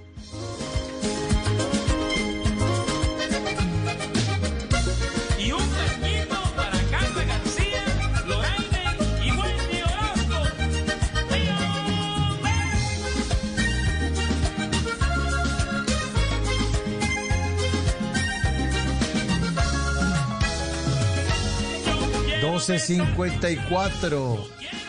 Nuestros oyentes hacen parte de Bla Bla Bla. Ahora te escuchamos en la radio. Y aquí un mensaje de un oyente en el 316-692-5274 que pueden dejar, dejar mensajito de voz, pueden dejar mensajitos de texto. Y aquí está un mensaje de uno de nuestros oyentes que suena así. Buenas noches, Simón y Mauricio. Gracias por acompañarnos cada noche y hacernos reír un rato. Y les cuento que la palabra que faltaba en el crucigrama sí era, era clon. Gracias por ayudarme. ¡Ay, claro! Claro, claro, claro, claro, claro. Para los oyentes que no saben de qué se trata, esta es una querida, querida oyente de Bla Bla que nos llamó la semana pasada y nos dijo que le estaba ayudando a hacer una tarea a su hijo eh, de siete años y que era un crucigrama que no podía resolver. Entonces, Vanessa se llamaba eh, nuestra oyente. Vanessa, Vanessa, Vanessa. Era Vanessa. Entonces que el crucigrama lo podía resolver y que estaba ayudando a hacer las tareas a- al hijo. Entonces nos echó es que vertical que eh, era objeto, no, eran seres que tenían la misma información genética que el otro. Y entonces era como de cuatro letras y nosotros ARN, ADN, RN, DL y busque y googlee y ayúdela. Y otro oyente nos mandó por mensaje de, texto, nos dijo, no, la respuesta es clon, que era C-L-O-N, clon. Y aquí nuestro oyente nos dice, sí, muchas gracias por ayudarme con el crucigrama porque la respuesta era clon. Nunca habíamos resuelto crucigramas en un programa de radio, por lo menos yo, yo nunca había hecho eso y me parece señor. bueno que podamos servicio social, si tiene tareas de sus hijos, miremos a ver si aquí las podemos resolver entre todos. Por ahora, mensajes de nuestros oyentes, Simón. Hay mensajes también, mensajes de texto que también nos mandan al 316-692-5274. Sí, varios mensajitos que nos van dejando. Dice, hola jóvenes, es agradable pasar parte de la noche escuchándolos. Buena esa, soy un milenio del siglo pasado. Bueno, eso nos dice nuestro oyente. Dice, hola, buenos días, mi nombre es Sebastián, los escucho. Muy buena programación. Saludos desde Cartago Valle. Uy, qué rico Un Cartago. abrazo, un abrazo. Un abrazo, Sebas. Gigante. Mire, nos dicen también por acá, qué buen programa el de hoy. Y Mauro, genial, es un maestro. Les dejan las felicitaciones, Mauricio. Muchas gracias. Muchas gracias. Eh, y dicen, a ver, ¿qué más nos dicen por acá? Dicen, buenas noches, reportando sintonía, todo el equipo de seguridad de en Aduanilla de Paiva, antiguo matadero distrital, calle 13 con carrera 30. Supongo que eso es en Bogotá, que ahí es donde quedaba el, el matadero distrital. Y nos dice por acá otro oyente, dice, aquí trasnochando con bla bla blue, desde Cúcuta, Colombia, Rubén Madrid. Un abrazo para Rubén. Un abrazo para Rubén y para todos nuestros oyentes. Ya vamos llegando al final de Bla Bla Blue y siempre despedimos con Salsibiris. Aquí está Cheo Feliciano. Un clásico suena en Bla Bla Blue 2657. Ana Caona, Ana Caona en Bla Bla Blue.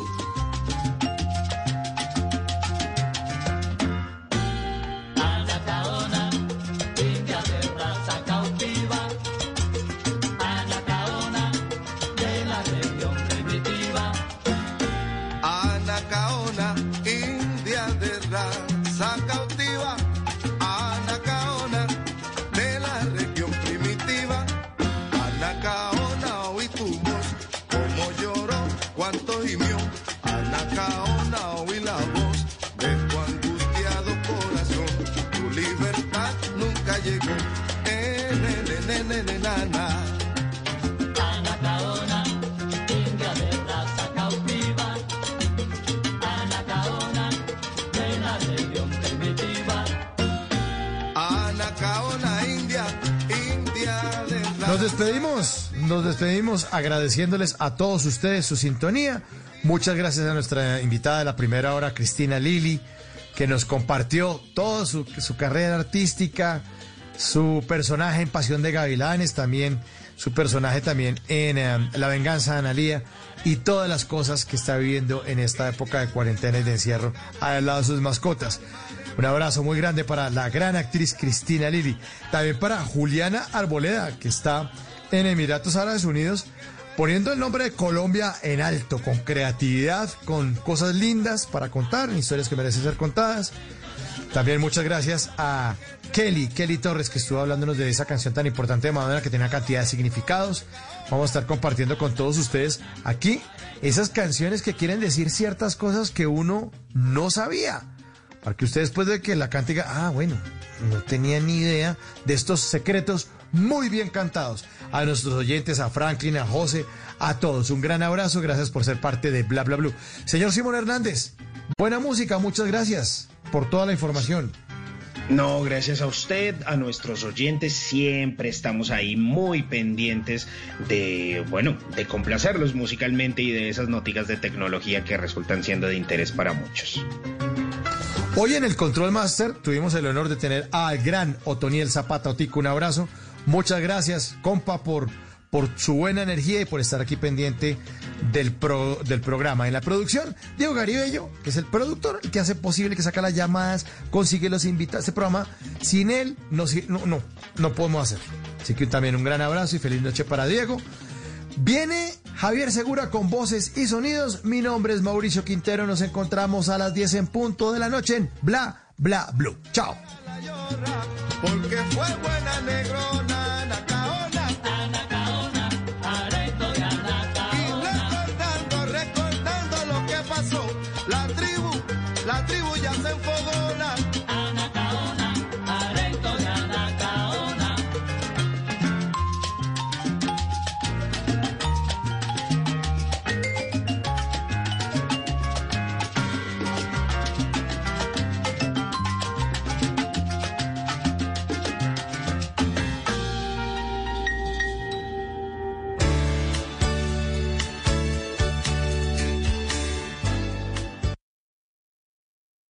las noches la única que no se cansa es la lengua. Por eso, de lunes a jueves a las 10 de la noche empieza Bla Bla Blue con invitados de lujo. Yo soy Lorna Cepeda. Yo soy Diego Verdaguer. Les habla Consuelo Les habla el chef Jorge Raúl. Hola, soy Carolina Cuervo. Senado, la reina de la música popular. Yo soy Adriana Lucía. Yo soy Tato Devia. Blue, vamos a echar entonces el pote y el Con petanco. buena música, con historias que merecen ser contadas, con expertos en esos temas que desde nuestra casa tanto nos inquietan y con las llamadas de los oyentes que quieran hacer parte de este espacio de conversaciones para gente despierta. Bla bla blue. De 10 de la noche a 1 de la mañana. Bla bla blue. Con María Macausla, Simón Hernández y Mauricio Quintero. Bla bla blue. Porque ahora te escuchamos en la radio. Estás escuchando Blue Radio. Para los que madrugan, es hora de empezar el día con energía y una rutina sana. Es tiempo de cuidarnos y querernos. Banco Popular, siempre se puede. Hoy, en 15 segundos, un millón de personas se conectaron. 5.000 profesores están enseñando en línea y millones de colombianos trabajan duro desde casa. Sí, hoy tú también puedes hacer de este un día extraordinario. Banco Popular. Hoy se puede, siempre se puede.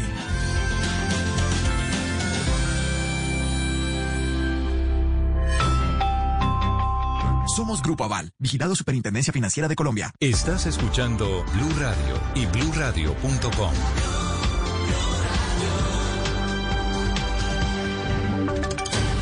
Voces y sonidos de Colombia y el mundo en Blue Radio y bluradio.com.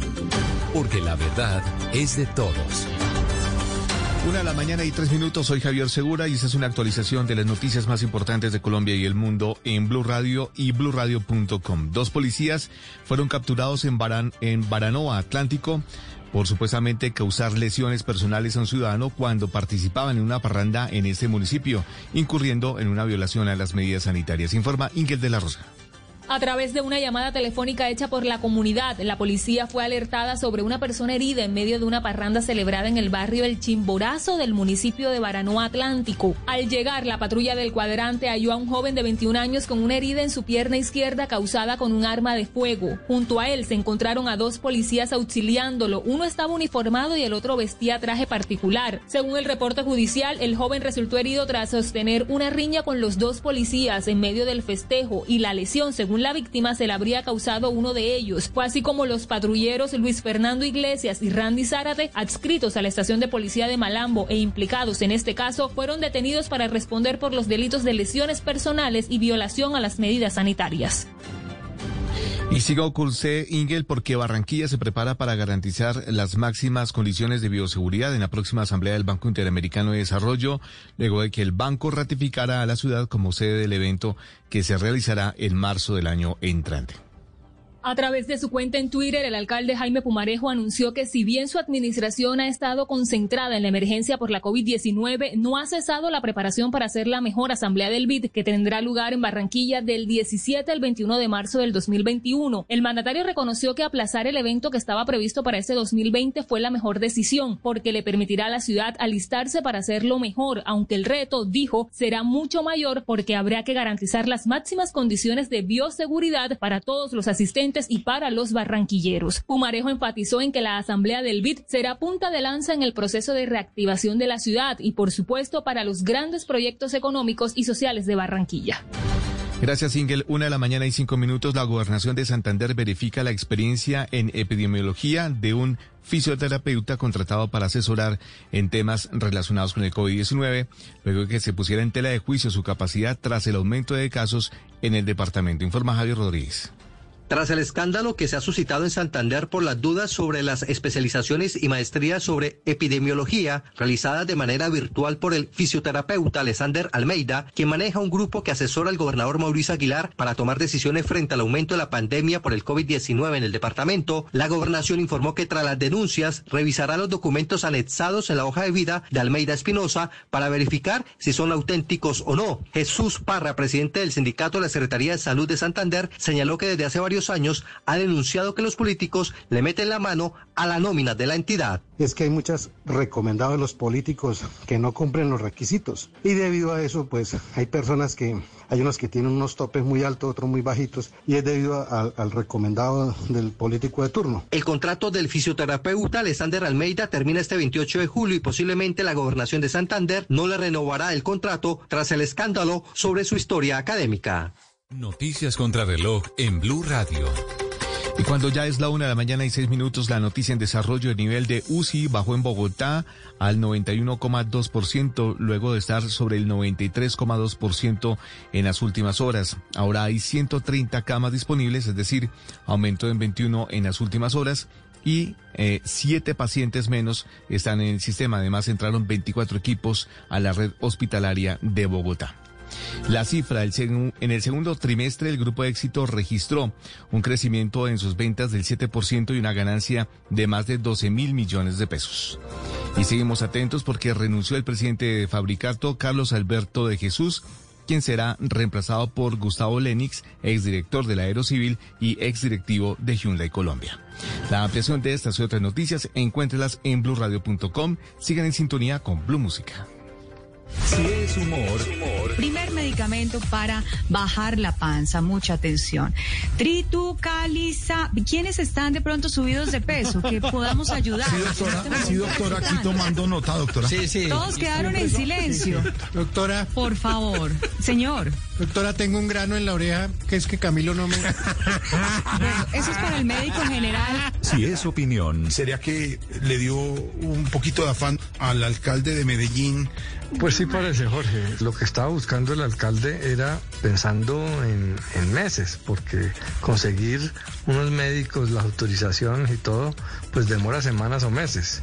Don Pedro Viveros. Jorge Alfredo, pero además es muy difícil tomar esa decisión sin contar con el gobierno nacional, porque las relaciones internacionales de este tipo sin duda tiene que estar entre las dos naciones. Si es opinión y humor, está en Blue Radio, la nueva alternativa. En medio de la pandemia del coronavirus, un cubrimiento 360 grados. Personajes que solo Mañanas Blue con Camila Zuluaga tuvo acceso a ellos.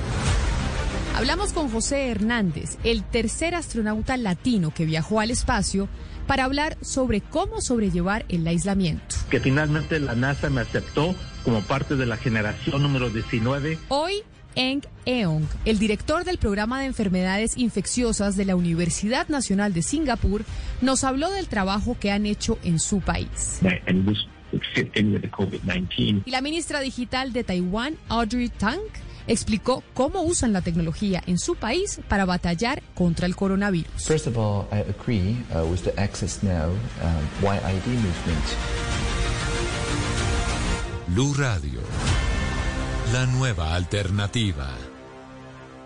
Estás escuchando Blue Radio y bluradio.com.